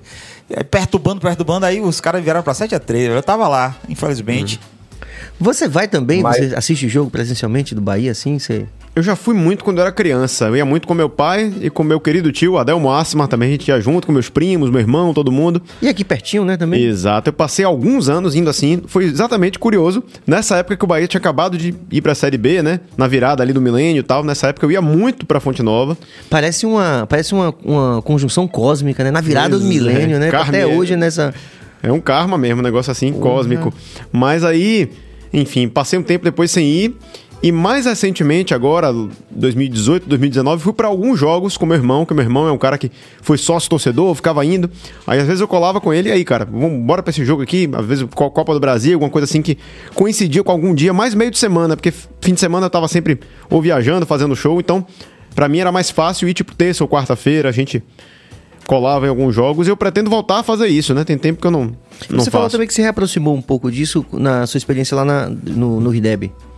Sim, sim. Na verdade, o Corrideb tem um, acompanhado um pouco mais essa coisa do do futebol com as transmissões do Campeonato Baiano e tal. Era o papo que a gente estava tendo aqui até de bastidores, né? De é, a, Bahia e Vitória não, não mais terem nessa coisa do Campeonato Baiano um, um centro de, de, de, preocupação e esforços, digamos assim, né? Que por, por um lado, é, times do interior estão tendo essa ascensão, né? Estão conseguindo é, chegar até mais esses lugares de, de, de mais, enfim, finais e tal. Sim. Agora, como a gente teve. Atlético nessa, de Alagoinhas campeão. Jacuipense, né? Agora no final. E o vice Jacuipense. Pois é. Mas, por outro lado, a gente fica naquela, pô, será que não estão preterindo demais o Campeonato Baiano? Essa era a discussão que a gente estava tendo aqui. Mas eu confesso que eu fiquei um pouco decepcionado, um pouco não, bastante, com essa queda do Bahia agora. Acho que é uma coisa meio unânime entre os torcedores, né? Tinha tudo para ser evitado, né? Foi um rebaixamento desnecessário, né? Mas, enfim, vamos torcer para que nesse ano a coisa. Mas a gente agora tá em busca do, do título que a gente não tem, que é da, da, série, da B. série B. Exatamente. Aproveita, busca o Santo Grau também. Já vai procurar o Santo Grau também, né, não, Duda? essa busca. É, só para é, é, não, não ficar apenas a lembrança do 7x3, eu tava também lá em 88 com meu pai quando o Bahia foi campeão. Bahia, o, a final não fui, mas o Bahia Fluminense, aquele jogo mítico lá que tinha. Que a final foi lá, foi lá em. A final foi, foi em Curitiba. foi, é, eram dois jogos, né? O, o, primeiro jogo foi aqui na Fonte Nova no meio de semana. E a Só final que, foi em Curitiba. Só que a, a, a semifinal foi com Ou foi Porto Alegre? Foi Porto Alegre. Porto Alegre. Porto Alegre. Beira Rio. Beira Rio, Porto Alegre. E deu 120 mil pessoas na Fonte Nova. Eu fui com meu pai para esse jogo. Hum. Então eu acho que ele ficou com, com receio da final, porque a semi tinha sido muito complicada e a gente não foi. Aí o Bahia ganhou de 2 a 1 e depois lá foi 0 a 0 foi campeão. Mas eu fui para vários jogos nessa época, eu tenho lembranças assim memoráveis né, da Fonte Nova. O que é mais, o que é mais que um brasileiro sente saudade morando em Portugal? No meu caso, fora a família e os amigos, é o Bahia. tá parecendo que foi combinado, Duda. Vamos falar sério, é, bicho. Vamos falar sério. É sério, juro, juro que é isso. Porque aqui tem praias lindíssimas. Apesar da, da, da água ser gelada, eu não sinto falta de praia. Comida aqui é maravilhosa. Se você tem saudade de alguma coisa específica, aqui perto da minha casa tem um restaurante baiano aqui. Você ah, consegue comer tá. muito bom. E, e, tipo, sexta tem, tem vatapá, tem tudo? Tem comida baiana na tem sexta? Tudo, comida, acarajé. Mentira. Tudo, Bolinho é de Jesus. Tem bolinho de Jesus aí em Portugal? É um, é um restaurante de um pessoal daí de Salvador. Tem aqui, pertinho da minha casa aqui. Então, a única coisa, assim, fora vocês, fora, fora a família, fora os amigos, é o Bahia, que eu sinto falta assim, de ir pra Fonte Nova, de estar aí perto e, e acompanhar. No mais, não, não, não tem nada assim que me que eu consiga lembrar que, putz, isso aqui me faz muita falta, assim, porque até a cultura é muito próxima, assim, e, e, a gente tem também acesso. Hoje é mais fácil, talvez, né, com, essa, com essa questão da, da internet. A gente tem Talvez no, no, passado fosse mais complicado, assim, que era você se, se desligar totalmente daí, não tinha como, como saber muito das coisas, mas hoje. É, é por exemplo, é, essa interação que a gente está tendo aqui, né? Ao exato, vivo. É. Hoje né? a gente fica sabendo de tudo, então isso talvez encurte essa, a distância um pouco. Só deve ser complicado que você fica sabendo na hora. Tipo, se o Bahia cai, você fica sabendo na hora. Não dá nem pra você se preparar. Alguém dizer, pô, Dudói, se prepare, você vai receber uma notícia aí e tal. Não dá pra se iludir por um momento, né? Às vezes eu vou dormir e deixo pra saber só no outro dia. A última notícia, pelo menos, foi boa, né? Do Cruzeiro 2x0 na estreia. Pois é, rapaz. Fiquei impressionado com isso. Você não, você não achou, não? Foi uma surpresa. Eu tava dando como perdido já, né? E meu sogro é cruzeirense, né? A gente fica nessa brincadeira saudável aí, mas foi uma surpresa para mim também. Agora uma pergunta Engraçado pra Duda. Eu... Duda? Oi. Oi, Bill. Ele tá ouvindo? Diga, Bill. Ah, Ô, Duda, é, como é que foi você chegar numa loja aí de, de, instrumentos, aquele mar de equipamento, e você dizer assim, eu posso comprar aqui cinco guitarras aqui, que agora eu posso. Depois que a gente ficava. Assim. Será que como é que tá os preços aí e tal? Aqui, já se acostumou? Aqui na, na, na, Europa, os preços não são tanto assim como nos Estados Unidos. Estados Unidos é realmente bem mais barato. Mas ainda assim, é bem mais barato que aí, pelo menos a metade do preço, assim. A, a vida do músico, Duda, a vida do músico em, em, linhas gerais, ela é menos sofrida em Portugal por conta dessa valorização da cultura do povo português? É, é mais fácil, já, já, é mais fácil você ter acesso a bons instrumentos aqui, por exemplo, porque se não tem aqui, você tem acesso fácil a, a outros países da Europa para poder. Então, com a questão da pandemia, eu comprei muito mais coisas pela internet né, do que nas lojas aqui. Comprei presencialmente aqui, talvez um, um, violão e um pedal, o resto foi tudo pela internet, porque depois fechou hum. tudo. Mas como o, os preços são melhores que aí, em proporção ao salário mínimo, mesmo o salário mínimo português não sendo dos maiores da Europa, o, o salário mínimo português só é maior que os dos países do leste europeu. Então, quando se coloca a Europa como um todo, ele fica ali no average, né? ele é o, no meio do caminho. Mas a Espanha, França, a Europa do Norte, é tudo maior. Ainda assim, é, quando se faz essa proporção com o salário mínimo, é mais fácil é, você ter acesso a bons instrumentos. E aí depende da sua escolha também. Se você escolhe fazer barzinho, que é uma coisa que eu não gosto de fazer, barzinho é barzinho em qualquer lugar do mundo, né? É a mesma coisa. Você fala de não, cachê, não... essa coisa toda? Cachê talvez seja um pouco melhor aqui, na proporção do, do salário mínimo, digo. Mas eu falo de ser difícil, difícil fazer, a vibe é complicada. As pessoas não estão ali pela música, estão para comer, beber e conversar. É exatamente como um barzinho aí. Mas, assim, no sentido de, de batalhar pela minha música autoral rock aqui, por exemplo, eu tenho um sentido, assim, que é diferente daí. Assim, não é que é mais fácil, mas é, o consumo de a, a, o consumo e o espaço para diversidade é maior aqui, pronto. É isso que eu, que eu poderia colocar aqui. O Portugal é menos diverso musicalmente que o Brasil, porque é um país pequeno. Obviamente, Portugal é do tamanho de Pernambuco, né? Então, ele produz menos diversidade musical que o Brasil, mas a indústria musical portuguesa é muito mais diversa que a brasileira.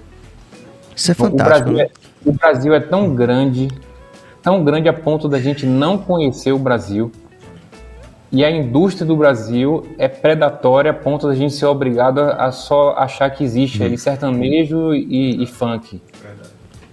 Então, eu percebo essa diferença, assim. Não é que a música brasileira é boa ou, ou a portuguesa, a, a, música brasileira é ruim, a portuguesa é, é, boa, até porque essa discussão é muito é, é, escorregadia, né? Uhum, escorregadia, né? Mas tem música boa e ruim em qualquer lugar do mundo, se você a depender do ponto de vista. Tem uma rocha aí de Portugal, tem um, sei lá, falando a rocha assim porque é um, rocha, mas um tem, estilo tem popular, um não quer dizer que eu ache a rocha ruim, mas o estilo popular deles aqui chama pimba, é que é engraçado, assim, que é uma música Pimba. Se eu puder, se eu puder comparar com algo daí, seria era mais ou menos o que o Roberto Leal fazia, mais ou menos aquele Sim. estilo musical.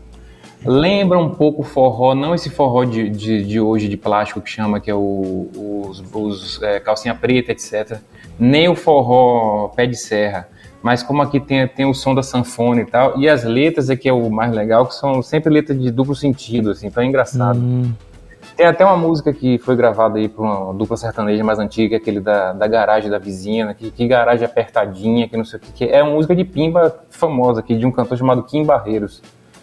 É, tem um aqui engraçado dele que é O Maria, deixa eu cheirar seu bacalhau. Esse tem esse tipo de, de, duplo sentido na letra. O Pimba é isso. É é, eu, bem... gosto, eu gosto do cheiro de bacalhau. Se você, Eric. é bom. É bom, né? Vamos, o vamos, bacalhau também é bom. Vamos valorizar o, essa interação aqui, algumas umas duas dessas, porque tem a ver com o tema. É, volte, por favor, Cabas. Mantenha a dúvida aí, por favor, não, nem que seja naquele. Antônio Mário Silva. A verdade é que o português valoriza bastante os músicos brasileiros. Tenho amigos em Portugal. Meu cunhado é português e são apaixonados pela nossa música. E também teve outra. Foi Maria Alice de Carvalho Urpia. Parabéns, BaiaCast, por convidar dois componentes músicos sucesso. Ô, Duda, é, eu vi hum. Matuê e Jovem Dex daqui da, da, da Bahia tal, fazendo turnê uhum. por Portugal todo, em casas cheias e tal. Você, uhum. Tá o trap lá, o hip hop tá forte assim mesmo? Ou, ou é... a, a, música brasileira, a cultura brasileira, principalmente aquela que, que chega mais assim, tem um alcance maior, é muito consumida aqui. Então, entre os jovens se consome funk aqui, se consome o, o trap, esses artistas mais recentes, mas a, a, a MPB é, é, a, é, vem tocar aqui, tocou tem uns dois meses aqui é o Seu Valença, vai tocar esse mês agora Paulinho Mosca vai fazer show aqui. Os brasileiros vêm muito aqui, Eles, a ponto de, por exemplo, um, uma questão que tem a ver com isso. Você pega a lista de livros mais vendidos no Brasil, fazendo juízo de valor, que cada um escolhe o que você o que quer ler e consumir. Os 15 livros mais vendidos no Brasil são livros de autoajuda. Em 2019, o livro de Chico Buarque teve entre os 10 mais vendidos aqui em Portugal. Você acha possível que o livro de Chico Buarque esteja entre os mais vendidos, entre os 15 mais vendidos no Brasil hoje? A que, que você atribui isso? Você com essa experiência aí já de dois anos em Portugal? Não sei, é difícil. difícil. Aí eu, Porque posso... eu, eu, me permito a minha. Eu tô, eu tô aqui ainda querendo fazer o link é, com essa atuação de artistas do, do Independente que vocês são. Sim. Vai lá, vai, uhum. Duda. A que, é que você atribui isso? É difícil, talvez tenha a ver com, com isso que eu falei, da, da, da indústria brasileira dá muito pouco espaço para diversidade, assim, então fica tudo muito centrado é, em dois estilos e, e tudo que, que, que, circunda esses dois estilos. Então é o tipo de mídia que favorece a esse, esse tipo de estilo. Então é o tipo de leitura que é o tipo de veículo que favorece esse, esse, esses, esses dois estilos que são os mainstream no Brasil. Então acaba que não há espaço para diversidade, as pessoas ficam ficam é difícil dizer quem, quem nasceu as pessoas falam que ah, o brasileiro gosta disso, mas quem nasceu primeiro? O brasileiro é que só gosta disso? Ou a indústria é que fez parecer que só existe isso e, e cerceou o acesso às pessoas a outros tipos de, de produções artísticas, tanto musicais quanto. E na música eu, eu acho. Pode Diga, falar. Na música parece que nós só temos três línguas, né? Português e espanhol aqui no Brasil. Português, espanhol e inglês. Né? A gente, agora que tá chegando o coreano, né? É. E com força. E, e, você aí deve, ter, deve ver vários tipos de é, francês, alemão é, e todos os outros que a gente já escuta aqui, né? Português, espanhol e inglês. É sempre as mesmas. E aqui tem uma, tem uma coisa engraçada, assim, eles consomem muita música estrangeira aqui, principalmente anglófona, né? principalmente, principalmente britânica algo de música americana também. Tanto que existe uma cota na rádio para música portuguesa. Ah, tá, tá, tá. Quando, quando Isso é interessante. Aqui, Bom, estamos aqui cheguei... com um profissional de rádio também. Vamos entrar nessa seara aí. Quando eu cheguei aqui, se eu não me engano, era 20% ou 25%, aumentou para 30%. Então, a cada, a cada 20 músicas que tocam na rádio, 6 tem que ser portuguesa.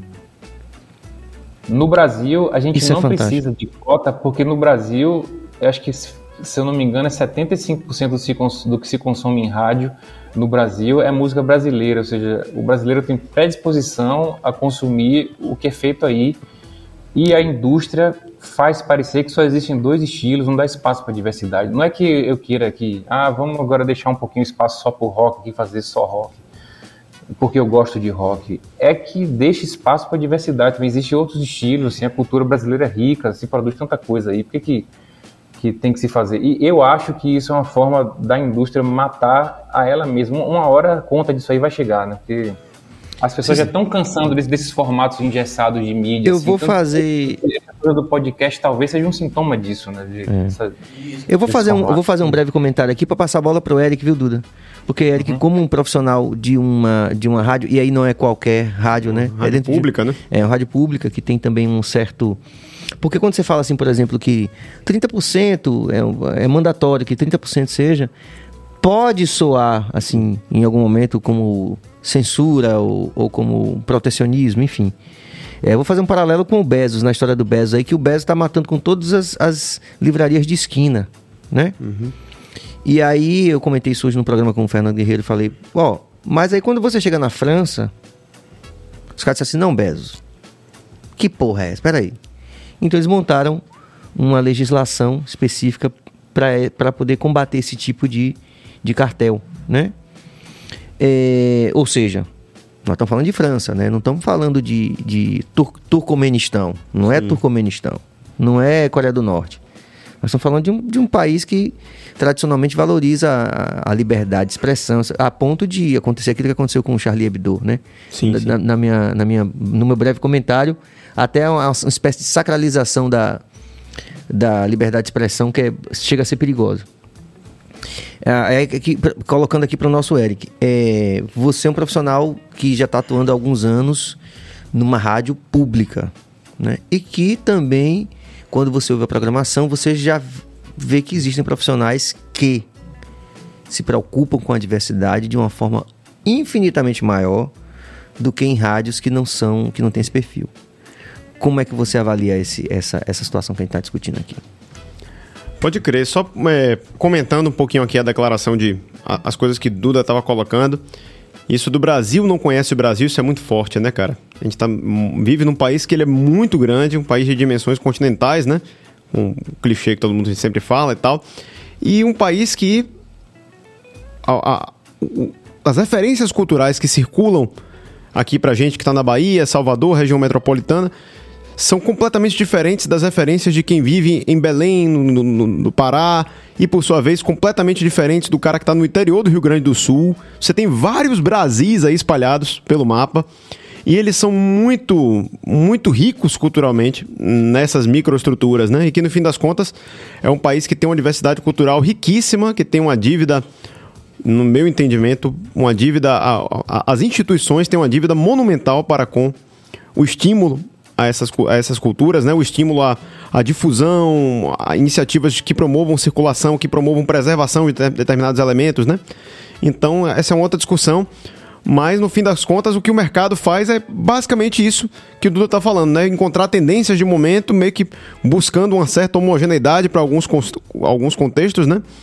E é um mercado pelo mercado, né? Atuando, criando ali é, a, situações que fazem com que, enfim, esses essa questão da, da, da, indústria possa lucrar às custas de tendências de comportamento, né? Coisas que muitas vezes tão, vão muito além da música em si, né? Mas tu, de uma toda a engrenagem de indústria que envolve publicidade, envolve a publicidade no digital, né? Então é uma discussão muito complexa e trazendo. Eu acho que todo esse cenário, Serginho, eu acho que só sublinha, assim, só destaca ainda mais a importância dos veículos públicos de imprensa. Nisso a gente inclui a rádio, que a gente está falando aqui agora, né? No caso da Educadora FM, a Educadora é uma emissora que eu já vinha acompanhando já desde que era criança. Meu pai, antes de apresentar o Educadora Blues, ele foi radialista também, foi chefe de coordenação, de, coordenou a programação da Educadora, da antiga Rádio Cidade. Então meu pai teve uma vivência de décadas aí com rádios, né? Em paralelo à carreira artística. Então desde que eu era guri, que eu ia pra rádio, eu via de perto assim como é que as coisas funcionavam e tal. E a Educadora, como uma emissora pública, ela tem esse compromisso, né? A emissora pública, é, no meu entendimento, ela existe para não estar tá subordinada aos interesses do mercado publicitário, aos interesses da coisa da. Da Babilônia. Exatamente, da, do, do capital, daquela coisa toda, né? A, a rádio pública ela existe para suprir o papel do poder público, para cumprir o papel do poder público de estimular a diversidade cultural naquele contexto em que ela atua, né? E a educadora, nesse sentido, você liga a rádio educadora, você ouve blues, você ouve rock and roll, você ouve jazz, você ouve música de concerto, você ouve reggae music, você ouve samba, você ouve o trap, você ouve realmente de tudo, né? Isso aqui eu tô falando agora, eu poderia ficar falando a noite inteira aqui de vários, vários segmentos musicais que têm o seu lugar na, na rádio educadora, na programação. E é, essa coisa da, do equilíbrio da língua inglesa do, com a língua portuguesa, você tem programas também que estimulam o lusofonia, né? Que fazem essas pontes Sim. com países que falam a língua portuguesa, né? Com Angola, com Portugal e tal. Então são coisas que estão muito ativas tanto na Rádio Educadora quanto na sua prima irmã, que é a TVE, né? Que é a emissora Sim. pública de TV, né? Porque tá, também está vinculada ao Instituto, né? De Radiodifusão da Bahia, que é o IDEB. E como pessoa que está lá dentro, eu trazendo isso para dentro do programa que eu produzo e apresento, eu vejo uma responsabilidade que eu tenho na mão, entendeu? Eu, cara, não posso ficar aqui tocando qualquer coisa, não. Eu tenho que pensar bem nessa coisa de eu, dentro do panorama, dentro do recorte blues, contemporâneo, eu dar uma diversidade, buscar uma diversidade étnica, uma diversidade de gênero, uma diversidade de vertentes musicais, né? Uma vez que você pode fazer um blues rock, como que eu, o que eu faço, né? Eu sou um artista que toca um blues rock, né? Como eu defino meu, meu gênero de, de, atuação artística, né? Mas você pode fazer o blues tradicional, você pode fazer um blues ligado ao soul, você pode fazer um blues uma vertente um pouco mais contemporânea, que também pega muito da cultura hip hop, é super comum. Sim. Então, existem muitos jeitos de você fazer blues vertentes. Então, o meu papel é justamente tentar ampliar esse panorama. Tem, e... tem uma responsabilidade com isso. Com né? certeza. A pessoa que liga o rádio lá, ou que vai no aplicativo, Educadora Play, para ouvir o Educadora Blues, vai ouvir, claro, uma coisa que tem a minha, ali a minha curadoria, né? Eu tem muita coisa, muito lançamento de blues acontecendo aí todo dia, né? Nessa era do, do digital. São, não dá espaço para tocar tudo, mas a seleção que eu faço ali tem um pouco de tudo isso, né? dessa preocupação com essa diversidade, de também não só se é, veicular artistas e nomes que são consagrados, que têm uma relevância artística dentro do cenário do blues mundial, mas também do, da artista, do artista da banda da Índia, como eu falei nesse instante, Sim. da banda da Indonésia, que está fazendo um trabalho de blues rock legal e que não chega para o grande. Então, com essa coisa da pesquisa né, da internet, eu tenho acesso a, a, a, fora dos grandes centros, digamos assim, né? Uhum. É claro que também é, um trabalho de busca que nem sempre a gente dá conta de tudo, é muita coisa. Os algoritmos invisibilizam muita coisa pra gente, então é sempre uma luta contra um bicho papão que a gente vai tentando se fortalecer aqui com contatos, né? Representantes de selos, de rádios locais, de é, fundações, associações ligadas ao blues. O blues é um gênero que lida muito com essa coisa da preservação da tradição. Então você tem os, as foundations da vida, né? Blues Foundation é a americana que é mais conhecida, mas ao longo do, das cenas locais aí você tem também associações de pessoas ligadas à produção contemporânea do blues. Né? Então a gente vai se fortalecendo nessa rede e tentando usar o programa da rádio como um veículo para que os fãs de blues que ouvem a rádio tenham acesso a essa diversidade. Né? Então eu acho que é por aí, eu acho que é, é uma forma da gente humildemente dar uma contribuição que eu acho que é positiva num cenário em que se a gente for pensar no, no macro hegemônico, quando que você vai ouvir blues numa grande emissora de televisão, né? Muito raramente, muito improvavelmente, ali numa trilha sonora perdida em algum filme ali, passado na madrugada. Mas, enfim. Perdida é... é ótimo, né? A gente tem que tentar fazer a nossa parte como formiguinha que a gente é, né? Então é para isso que a gente está aqui. Mas eu vou e volto porque isso é, é, é, o tipo de ideia que me, Duda, que me, e Eric também, é, que me acorda duas da manhã. Né? Porque assim, é, e aí eu quero aproveitar muito essa experiência de Duda lá em Portugal, né? Porque tem coisas que você é, e olha, eu vou fazer de novo essa ressalva aqui, porque vai fazer o recorte, o pessoal vai me cancelar. Não estou falando necessariamente de ideologia política, né? nesses termos tão infantilizados como a gente está ouvindo no Brasil nesse momento. Mas quando a gente tem um país, por exemplo, onde o presidente vai dar aula de português, como é, Duda? Conta um pouco essa história pra gente. Quando você tem um país, quando você tem um país onde existe uma preocupação da rádio que tem cota para isso, porque a gente tem que cuidar disso. Quando você tem instâncias reguladoras, né? Instituições que provocam instâncias reguladoras para a gente cuidar de algo tão importante como a nossa cultura, você fica pensando, porra, velho, por que, que isso não acontece aqui também?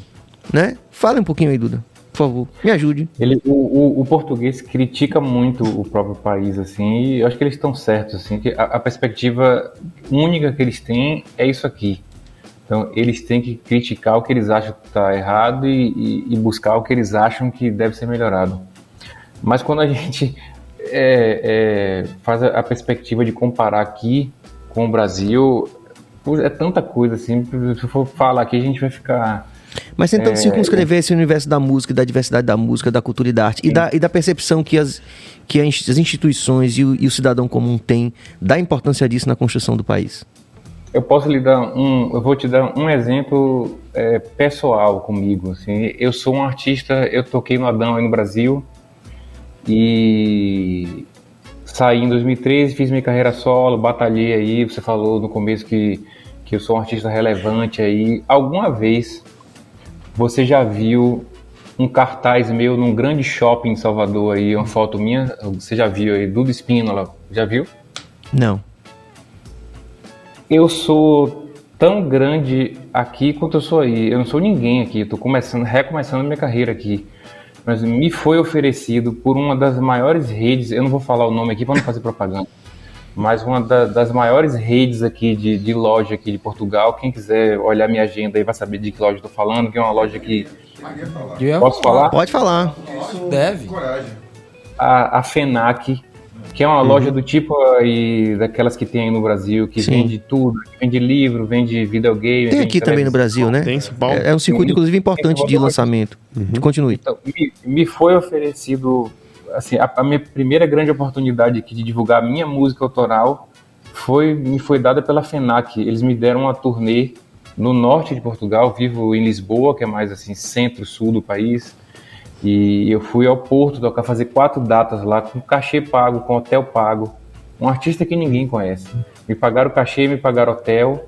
E eu fui lá e quando eu chego no shopping, tá um, um telão de LED é, é, enorme com a minha foto lá, assim, Duda Espino. Eu falei, porra, tô, tô famoso aqui, tô... Aí você falou o que? Tipo, chupa 50 Cent e tal, tipo alguma coisa assim. É. Tipo... Mãe, tô famoso.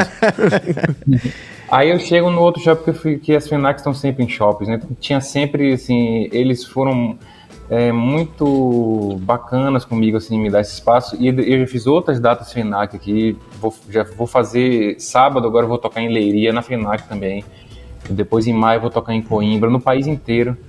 Você vislumbra no, no, no Brasil algum tipo de oportunidade como essa para um artista do meu tamanho, que é um artista pequeno?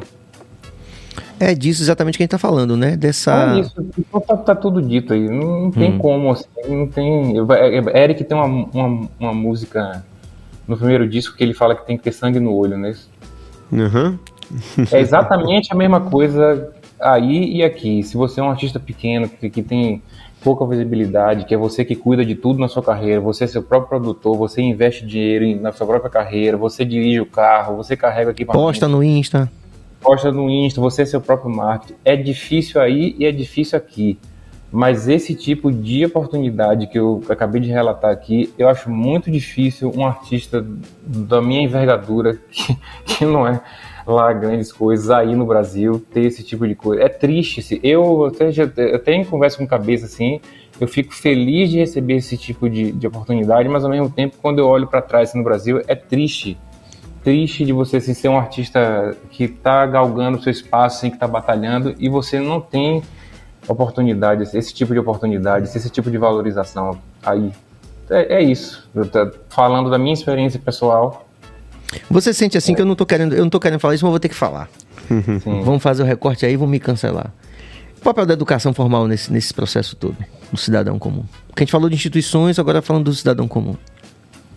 Na sua avaliação sincera. ele- é- é- a educação é, é chave. Eles têm, você comparar uma, uma escola pública aqui em Portugal com a escola pública aí no, no Brasil, eu não vou nem começar a falar assim, porque não tem como comparar. Assim, criança aí é, não falando mal dos nossos professores, mas a, a falta de estrutura total, assim. Primeiro que tá- é sempre complicado e as crianças e as escolas estão sempre em- aí no Brasil em zonas complicadas. A criança fica exposta ao mesmo tempo que ela está ali na escola. Pode chegar um, o pessoal do movimento aí se meter em alguma confusão ali. A criança está sempre exposta a, a esse tipo, a, a essa realidade que é dura desde casa e que essa realidade chega nele na escola também. Então o professor não tem é, uma, uma, uma estrutura de trabalho assim, digna para que ele possa fazer um, um bom trabalho. É uma educação que é sucateada. Parece que é um projeto, assim. Eu acho que eu vejo isso como um, um projeto, assim, para imbecilizar mesmo o povo, assim, deixar o povo burro. Porque pra- é importante para o sistema que, que seja assim. Porque entra ano e sai ano, assim, a gente tem já três décadas de, de redemocratização, então a conversa é sempre a mesma, vamos ter que investir na educação, fazer- e nunca investe, não resolve, não- sabe o problema desde sempre qual é, e nunca resolve, nunca se faz nada a respeito, então só pode ser um projeto isso, né? Para que as pessoas continuem assim, ainda a pessoa não tem. Aí que eu falo, nasceu primeiro o quê? O ovo ou a galinha?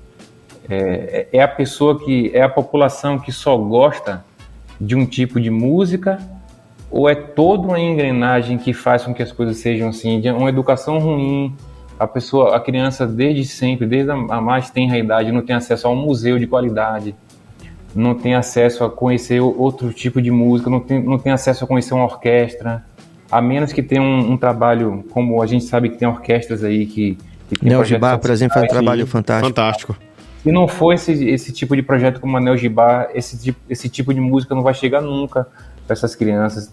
É uma bola de neve que ca- cada dado que eu trouxer aqui só vai crescer. Então, a escola pública aqui não tem comparação com a escola pública brasileira. É a escola pública de qualidade que, que eles têm aqui. Então, já começa. Eles têm, eles têm educação musical aqui na escola. Uma criança de escola pública não tem educação musical. Tá certo que é aula de flauta.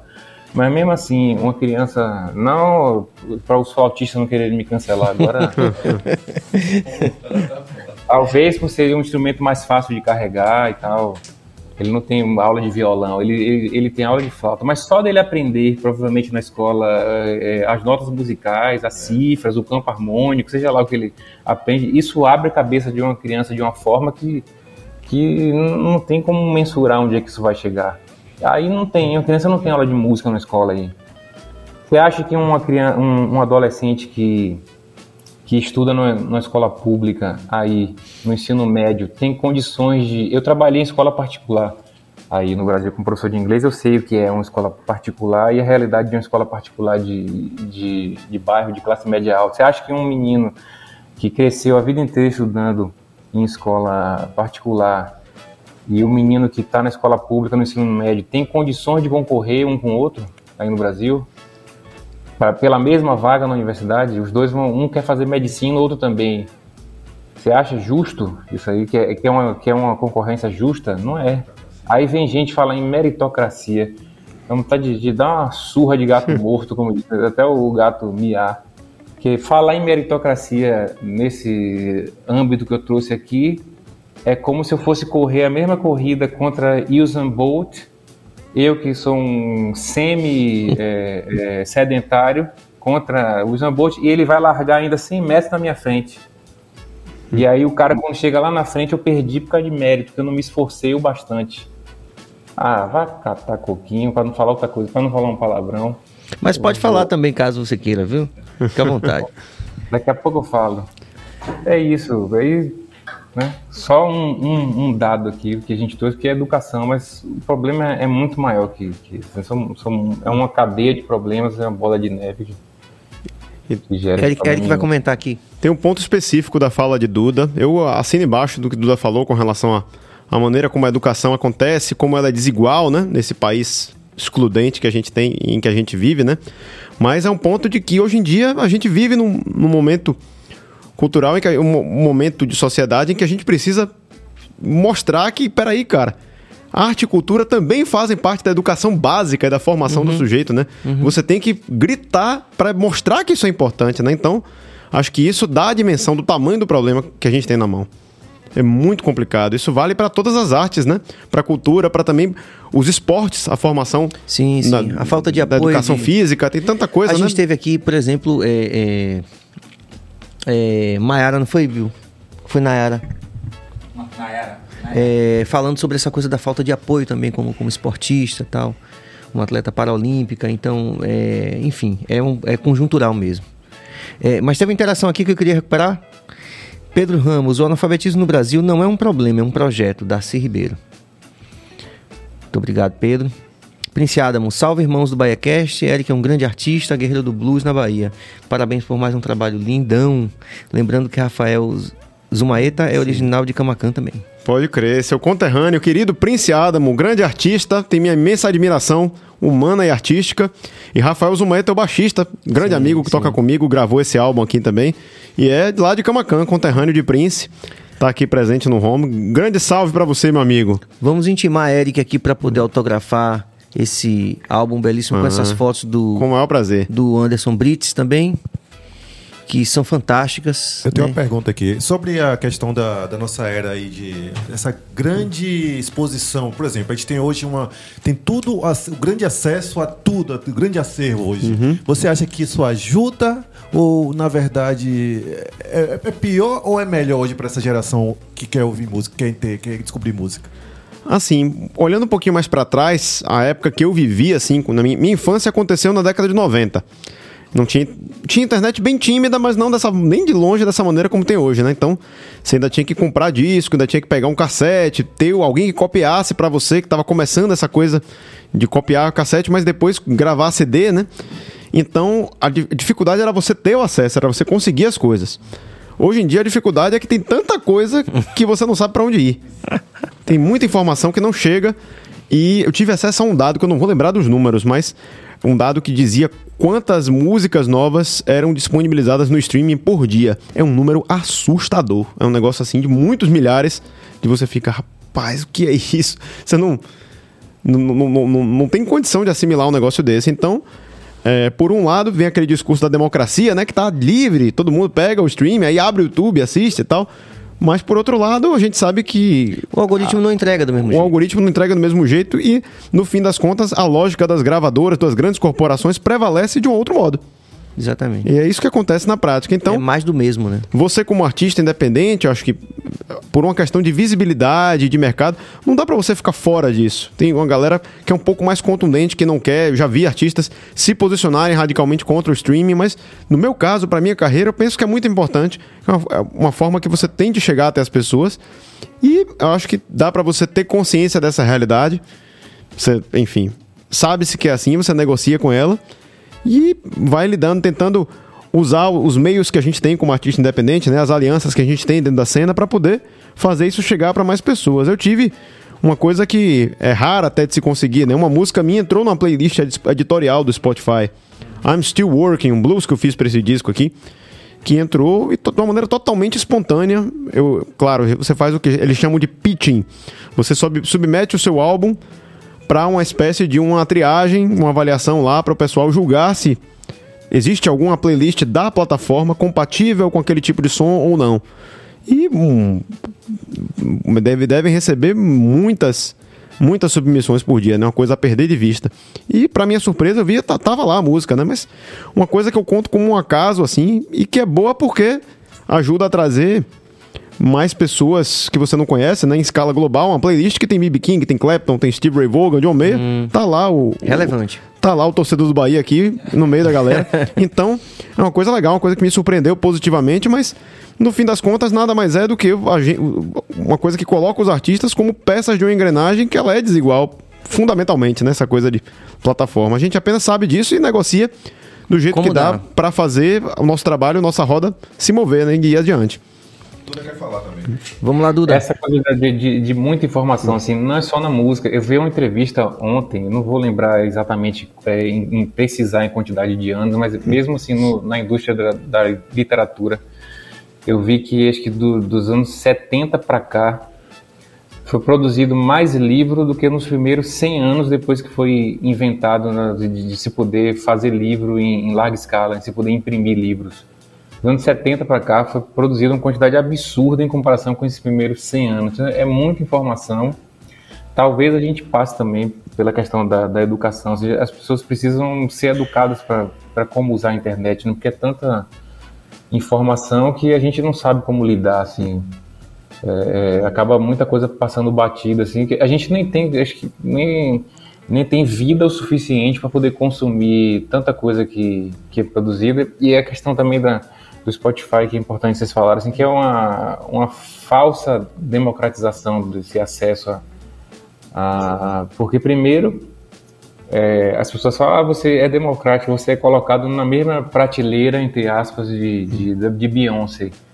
Só que é como se você fosse uma prateleira real, tem toda essa gente na sua frente, né? Beyoncé, Ed Sheeran, John Mayer, Adele, Bruno Mars, centenas dele, depois mais umas centenas de artistas medianos, depois de uma centena de artistas pequenos, e você tá lá atrás de todo mundo. Então, isso é democrático?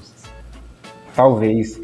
Sem contar o algoritmo, tem um, um caso que aconteceu comigo, que eu sei que acontece com muita gente, que é de o algoritmo esconder o seu trabalho, assim, não mostrar ele às vezes. Então, é, Eric é meu amigo, Serginho é meu amigo. Então, os nossos algoritmos são, são friendly né, entre eles. Então, se você buscar meu nome aí, como a gente já tem uma conexão por, por redes sociais, por e-mails, vai aparecer. Mas a, aproximadamente um mês eu fui convidado para gravar um vídeo aqui, que eu tô até ansioso para esse vídeo sair de uma das minhas músicas, que vai, o trabalho ficou belíssimo. E a menina, quando eu cheguei para gravar, ela fala: Que música você vai gravar? Eu falei: É uma música minha. Chama Beauty Queen, foi um dos lançamentos que, que eu fiz. Ela buscou na minha frente, como é uma pessoa que não é do meu círculo, não é minha amiga, eu não conheço, nós não temos nenhuma relação. Ela pegou o celular na minha frente no Spotify, buscou meu nome lá várias vezes, Duda Espínola, e não aparece. Por que, que isso acontece, né? Então, é democrático? Não sei se, se é tão É, o- democrático. assim. é o satangoste do algoritmo, aí, com certeza. Acaba essa pergunta? Ah, Eu tenho. É, Eu tenho. a- Tipo assim, a impressão que eu tenho é que o, o brasileiro, aí vem o nordestino, o baiano, quer dizer, acho que o brasileiro, é, é- é, como todo, ele é muito acostumado ao que, é, é, tipo assim, é, é gado. Ó, querido, hoje vocês vão ouvir funk. Pronto, acabou. Todo mundo só vai ouvir funk, funk, funk, funk. O brasileiro não tem essa curiosidade de estar pesquisando. Eu acredito que em Portugal, não sei, posso estar falando bobagem, mas que eu acredito que o português ele, ele pesquisa mais, o europeu pesquisa muito mais do que o brasileiro. Porque é impressionante a quantidade de brasileiros desconhecidos, né? É, que não são conhecidos aqui no Brasil, que são conhecidos na Europa fazendo coisas maravilhosas, né? Lotando estádio e tal, essas coisas. Essa assim. diferença, Bill, inclusive, se você me permitir esse comentário, é, a gente percebeu já dentro do Brasil. Se você for pegar o sul do país, É, o jovem pesquisa muito mais música, isso a gente percebeu pela interação na internet e tal, do que um, um jovem aqui em Salvador. É impressionante isso. O que que acontece? Não sei. Estamos aí. Você interage com a gente aí, diga aí o que, que Mas você não tá acha. aí também ao lado da próprio desenvolvimento, não? que Sim, acaba, claro, a gente falou da a gente educa- vai para o é. sul, a gente vê outro país. É, outro isso país, é Basicamente o que o Duda falou. É. Aí, A educação é fundamental. né? A educação formal. quanto mais a gente sobe, Ele- ele- inclusive, entre aspas. É, é. Que é muito moda. Eu- é uma coisa até em. Cadê o nosso, nosso giro de, de Já vai chegar rapidinho. É, aí o que que acontece? Por exemplo, eu fui levar meu filho pra almoçar. Aí, aí, aí eu olhei assim, todos os restaurantes, todos eles, 17 reais o quilo. 17 reais você comeu todos. Aí, Salvador é tipo assim, o que é moda, pronto. Não, não tem mais outra forma e, e pronto, é aquilo ali, pronto, e todo mundo. E ninguém reclama, e ninguém. Questiona. Ninguém questiona, tá entendendo? Parece que é tudo de gado mesmo. ó. é isso aqui, ó. Você vai comer isso aqui, você vai dançar isso aqui, você vai vestir isso aqui. Essa época agora é São João. Essa... Não existe uma, uma segunda uma terceira opção. né? Agora vai vir o São João. Aí todos os bares, até o São João, vão tocar forró e os músicos com- de, de rock, de, de blues, não vão poder tocar porque todo mundo tem que ouvir forró, forró. Aí termina o São João. Agora a gente pode ouvir outra coisa, tal, não sei o que. É incrível isso, né? E eu até o cara, né? Termina o São João, você é sanfoneiro. Ah, cara, já passou sua época. Exato. o sanfoneiro sai de 100 reais o cachê para 2 mil. né? É muito louco isso. Vamos lá, Cabas, então? Vamos fazer esse giro aqui dos nossos apoiadores e patrocinadores. É, tá chegando aí. É isso aí, você sabe. Você sabe que você pode se inscrever no canal, você pode ativar o sino, você pode compartilhar e pode dar like se você fizer isso, como a gente sempre fala. Você não vai apoiar somente o corre do BaiaCast, mas você vai estar apoiando algo que é uma causa muito maior, que é justamente o desenvolvimento né, e o apoio a esses profissionais, todos que têm passado por aqui, né, não só o Eric, não só o Duda, mas grandes artistas, e não só artistas, também professores, eh, profissionais de diversas áreas, eh, nessa tentativa da gente de, de, eh, criar realmente uma perspectiva crítica em torno da cultura e da arte, do conhecimento que se faz a partir da nossa Roma Negra Salvador. Fiquei muito feliz da gente hoje ter muita gente de vários lugares do mundo assistindo aqui, isso é importantíssimo. Vamos aos nossos apoiadores. Bruno Joias, brilhando com você, muito obrigado pelo apoio. Estamos aqui firmes e fortes juntos. Sampaio Sabores, o melhor hambúrguer gourmet da Bahia. Tá, Tá chegando, chegando, tá chegando, Daqui tá a chegando. pouco. É... Delícia de Brownie também, o melhor brownie da Bahia. Muito obrigado pelo apoio. É isso aí. Pronto, e é isso aí. E a cada um de vocês, né, que estão fazendo do BahiaCast essa história. Temos vários podcasts na Bahia também que estão acontecendo nesse momento, são muito relevantes. Hoje eu tive com o Jackson Costa também, que está à frente do pod.com. E ele vai estar aqui no dia 25 e a gente também vai lá visitar o podcast dele e vamos justamente pro- provocar isso, Eric e Duda. É essa perspectiva da gente começar a pensar na diversidade mesmo de uma maneira muito séria, muito crítica, né? Que é algo que não vai beneficiar a gente diretamente. Não estamos advogando em causa própria. Nós estamos pensando num, realmente num lugar onde a gente possa ver cada dia menos essas distorções que fazem do, do Brasil um país ainda atrasado, provinciano em vários aspectos, principalmente na arte e na cultura, que é o que estamos investigando aqui com a presença desses dois ilustres convidados.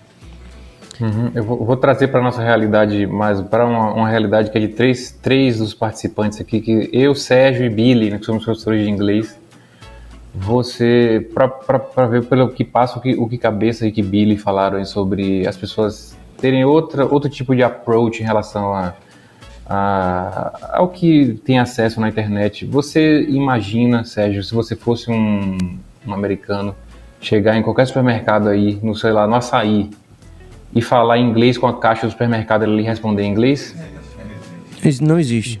Não existe. Pois é, aqui ninguém me falou, eu já vi várias vezes atendente de, de caixa de mercado, atendente da farmácia, ou pessoas que têm esse tipo de, de, de trabalho com, a- com atendimento ao público, assim, em situações é, é, de atendimento, assim, a pessoa estrangeira fala inglês e eles falaram inglês na maior naturalidade, assim. Eles criticam aqui, como eu falo, porque a única perspectiva que eles têm é essa.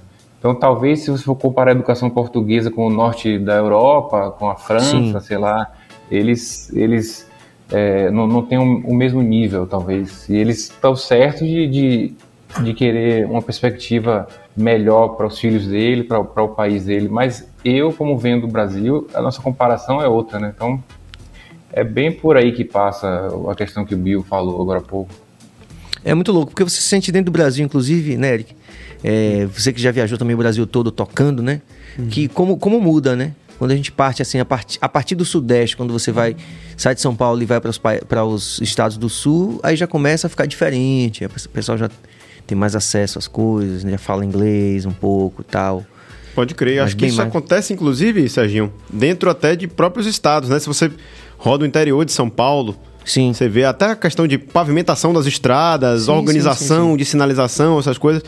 É, a questão do poder econômico médio das pessoas da cidade de interior, a gente compara com a gente aqui da nossa amada Bahia, vê como as coisas são desiguais, né? Como chega de uma maneira diferente nesse sentido também, né? Não querendo estabelecer uma hierarquia, porque não é o caso, nós somos baianos, sabemos da riqueza cultural, da riqueza do nosso povo, que é um povo brilhante, admirável, mas o quanto que Da falta de o oportunidade. quanto que existe de desigualdade social, de falta de oportunidade, o quanto que a- a- é monumental a dívida que o poder público tem com o nosso Estado. Então, eu acho que se você pensa ne- nessa cidade interior de São Paulo, por exemplo, discute-se questões para pensar sobre a questão da carência da educação, da desigualdade social, falta de acesso a de, de assist- assistência de saúde. Eu acho que é uma proporção muito diferente. Aqui a gente sofre de uma maneira muito mais dura, porque a realidade que no- nos é dada por essa conjuntura toda que desagou Histórica, nisso que a gente está hoje historicamente, é muito cruel. Então as demandas são muito mais urgentes e perversas. Muitas vezes a turma lá não conhece o tamanho do, do, do buraco complicado em que a gente está nesse, nesse aspecto, sabe? Sem dúvida, nenhuma, sem dúvida. Concordo plenamente. Eu creio que todos aqui que estão acompanhando a gente.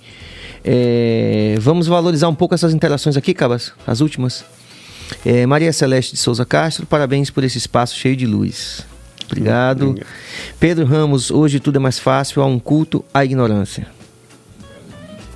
É, Antônio Mário Silva, estou aqui em Jundiaí, São Paulo. Existe muita cobrança em cima do poder público. E, e a gente tem- também tem que se cobrar, né? Sim. Prince Adamo, grande Duda, segue firme aí. Bom saber que você tem movimentado seu trabalho de forma mais ativa por aí. Um grande abraço.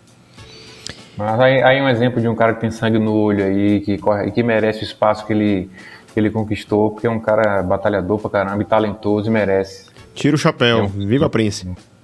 É, brother de Camacan aí na luta, aqui na Roma Negra Salvador.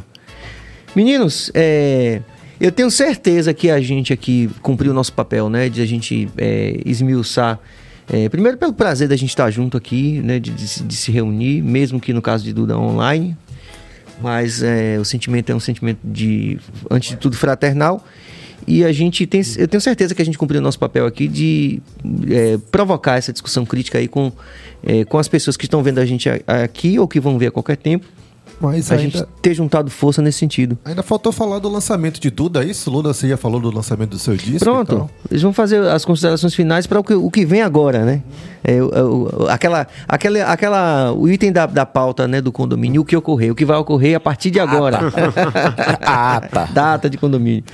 Vamos falar, é, Duda, nas considerações finais de vocês, é, dos planos, dos lançamentos, o que, é que a gente pode esperar de vocês aí. E é isso. Ó, no meu caso, eu acabo, tá, tá assim, fresco ainda, acabou de sair meu último EP que chama Event Horizon, saiu em fevereiro, e eu tô fazendo shows de, de divulgação desse, desse trabalho. Eu toquei aqui no norte de Portugal, naquela, naquela turnê Mega que eu turnê. falei naquela mega tour. É, já me apresentei em outras cidades aqui e tenho shows marcados aqui na região de Lisboa também e, e até até aí o mês de outubro, pelo menos, eu tenho uma agenda para divulgar esse trabalho, tô, tô feliz com isso. E aí quem, quem não quem estiver nos assistindo aí e não, não me conhecer, o trabalho está todo disponível nas redes de streaming, nas piores e nas melhores lojas de streaming aí, no Spotify, no Deezer, etc. E me segue também, no, sobretudo no Instagram, que é a rede que eu, que eu, que eu sou mais atuante, Duda Espínola Rock, e no TikTok também tô lá, sem, Tá fazendo dancinha no fazer- TikTok, você? sem fazer dancinha, mas tô lá no TikTok. Eu até que gosto do TikTok, mas até que é- se você souber filtrar, ele tem um algoritmo interessante, que ele filtra rápido o que você quer, assim, Tem caneta aí, Bill. eu fico vendo um monte caneta de, de, Tá. de, de vídeo de dica de guitarra lá pra mim, fica aparecendo um monte de coisa bacana, então É, o John Mayer, eu sempre falo isso, o John Mayer bota as coisas de guitarra mesmo, né? Sim, sim. Olha quem apareceu, aí, essa. Oi, Sérgio, demorei para lhe reconhecer. Parabéns, muito esse espaço, muito legal o programa. Valeu. Seu Amandio, Bahia também. Rolou aí. É. Cadê Bio, a caneta? Ali. Pronto. Esse aqui é porque quando o Eric já Não esquecer também que Duda tá no, numa minissérie da Globo aí, né? Qual é a minissérie? Eu já te mandei a foto aí. Ah, verdade, verdade. Cara, tá no- no grupo aí, ó. Sim, que apareceu propaganda minha no, no, em, em ônibus. no Brasil todo. Essa do ônibus eu já vi. Já flagrei na rua e tirei foto e perguntei. É, e aqui o nosso Eric também vai mandar aqui todos as- os, é, os, os contatos e os, os planos de, de show, de lançamento, enquanto autografa aqui o meu CD. Não pode, não pode correr. Aqui, ó. Tá aqui, meu irmão. Pois é, meu querido, meus queridos. Eu acabei de lançar esse trabalho, né? Tem menos de um mês que eu lancei. Esse é o Home, meu terceiro álbum como artista solo, né? Um trabalho que foi feito com toda a calma nessa época de isolamento. A gente foi fazendo com todo o cuidado. Lancei nas plataformas, já tem clipes também disponíveis. A gente fez já o primeiro show de lançamento desse álbum, que foi aqui em Salvador na semana passada. Agora eu vou circular, tem uma agendazinha para circular com esse trabalho por aí. E na próxima, no próximo sábado agora, dia 16 de abril, eu estarei com minha banda no Ilhéus in Jazz, um festival que vai acontecer em Ilhéus, né? Trazendo esse show novo do Home, então vai ser um lançamento lá em Ilhéus, a gente vai passar por esse repertório. Mais adiante, fim do mês, tem mais shows aqui em Salvador também. É, a gente vai circular um bocado, devo ir lá pro eixo do Sudeste também, nessa nesse meio de ano aí, do maio, junho, a gente já deve circular para o lado de lá. Então tem muita coisa legal acontecendo. O pessoal que quiser saber mais sobre essas novidades, saber sobre minha carreira, o que, que eu ando fazendo, segue lá no arroba Eric Asmar, né? Instagram, também Facebook, plataformas digitais, canal de YouTube. Então tá tudo disponível para vocês. E convido vocês a juntarem aí, a entrarem nessa roda com a gente, porque artista independente a gente faz esse corpo a corpo, né? Uma coisa que faz parte da, da arte, do cotidiano de divulgação da gente. A gente precisa desse fortalecimento. Compartilhe. Se você gosta do trabalho, manda para a turma que curte também, que você sabe que tem a ver com esse tipo de som, que se interessa. E assim a gente vai ligando os pontos e fazendo a coisa rodar, né? Acontecer. A coisa acontecer, exatamente. Você prefere aqui ou prefere nessa parte? Faça aí O que que como, você- faça Geral- como você, como seu coração pedir aí. Ah, geralmente eu faço aqui porque Sim. é mais claro e tal, acho que fica mais fácil Tem essa de... manha, faça aí.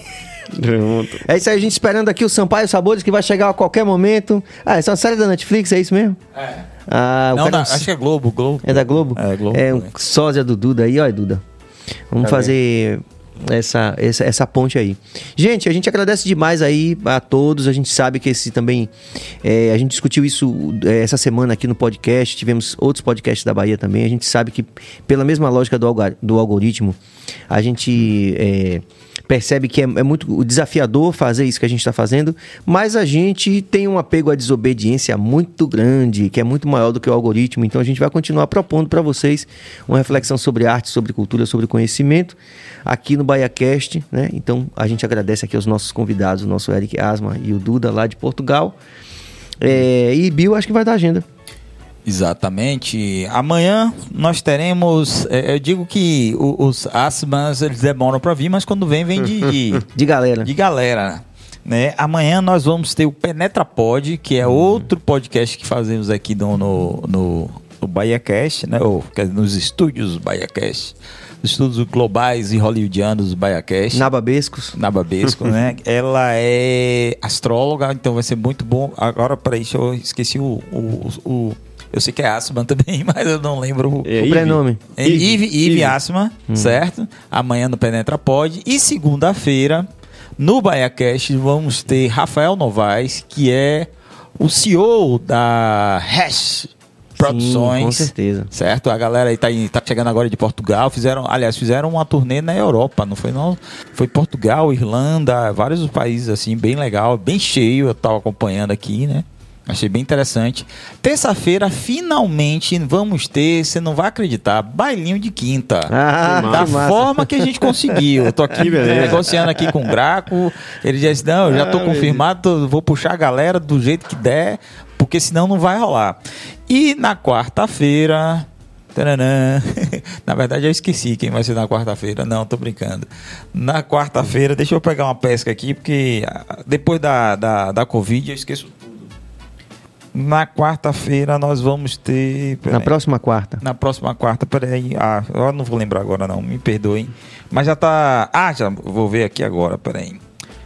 Ah, pesca, Francamente. gente. Verdade, É velho. o vulgo de hoje a 8, né? Ai, meu Deus. Peraí que eu ver aqui é agora a com a Bahia que pesca. tá deixando você decidir. Mano Góes, você que fechou o cara. Foi por isso que eu não lembrei. É, rapaz, Mano você vê como eles ficam inflamados quando eu falo do Bahia, bicho? rapaz. Vamos Na ter- quarta vamos ter o grande Mano Góes também, uma Massa. figura, figura é, realmente fundamental nesse processo de crítica, né? Que a gente está propondo aqui. Um maior prazer de receber nosso amigo Mano Góes. Cara muito querido. É. Gosto muito de mano. E vai rolar E polêmica. polêmico, Vai é, rolar polêmica, com polêmica. certeza. É isso aí, rapaziada. A gente agradece a todos. Muita paz e muita luz. E a gente está de volta amanhã com o Penetra Pod. E na segunda, E na segunda com Rafael Novaes. Rafael Novaes, Hash da Hash Produções. Produções. Muita paz, muita luz. Valeu.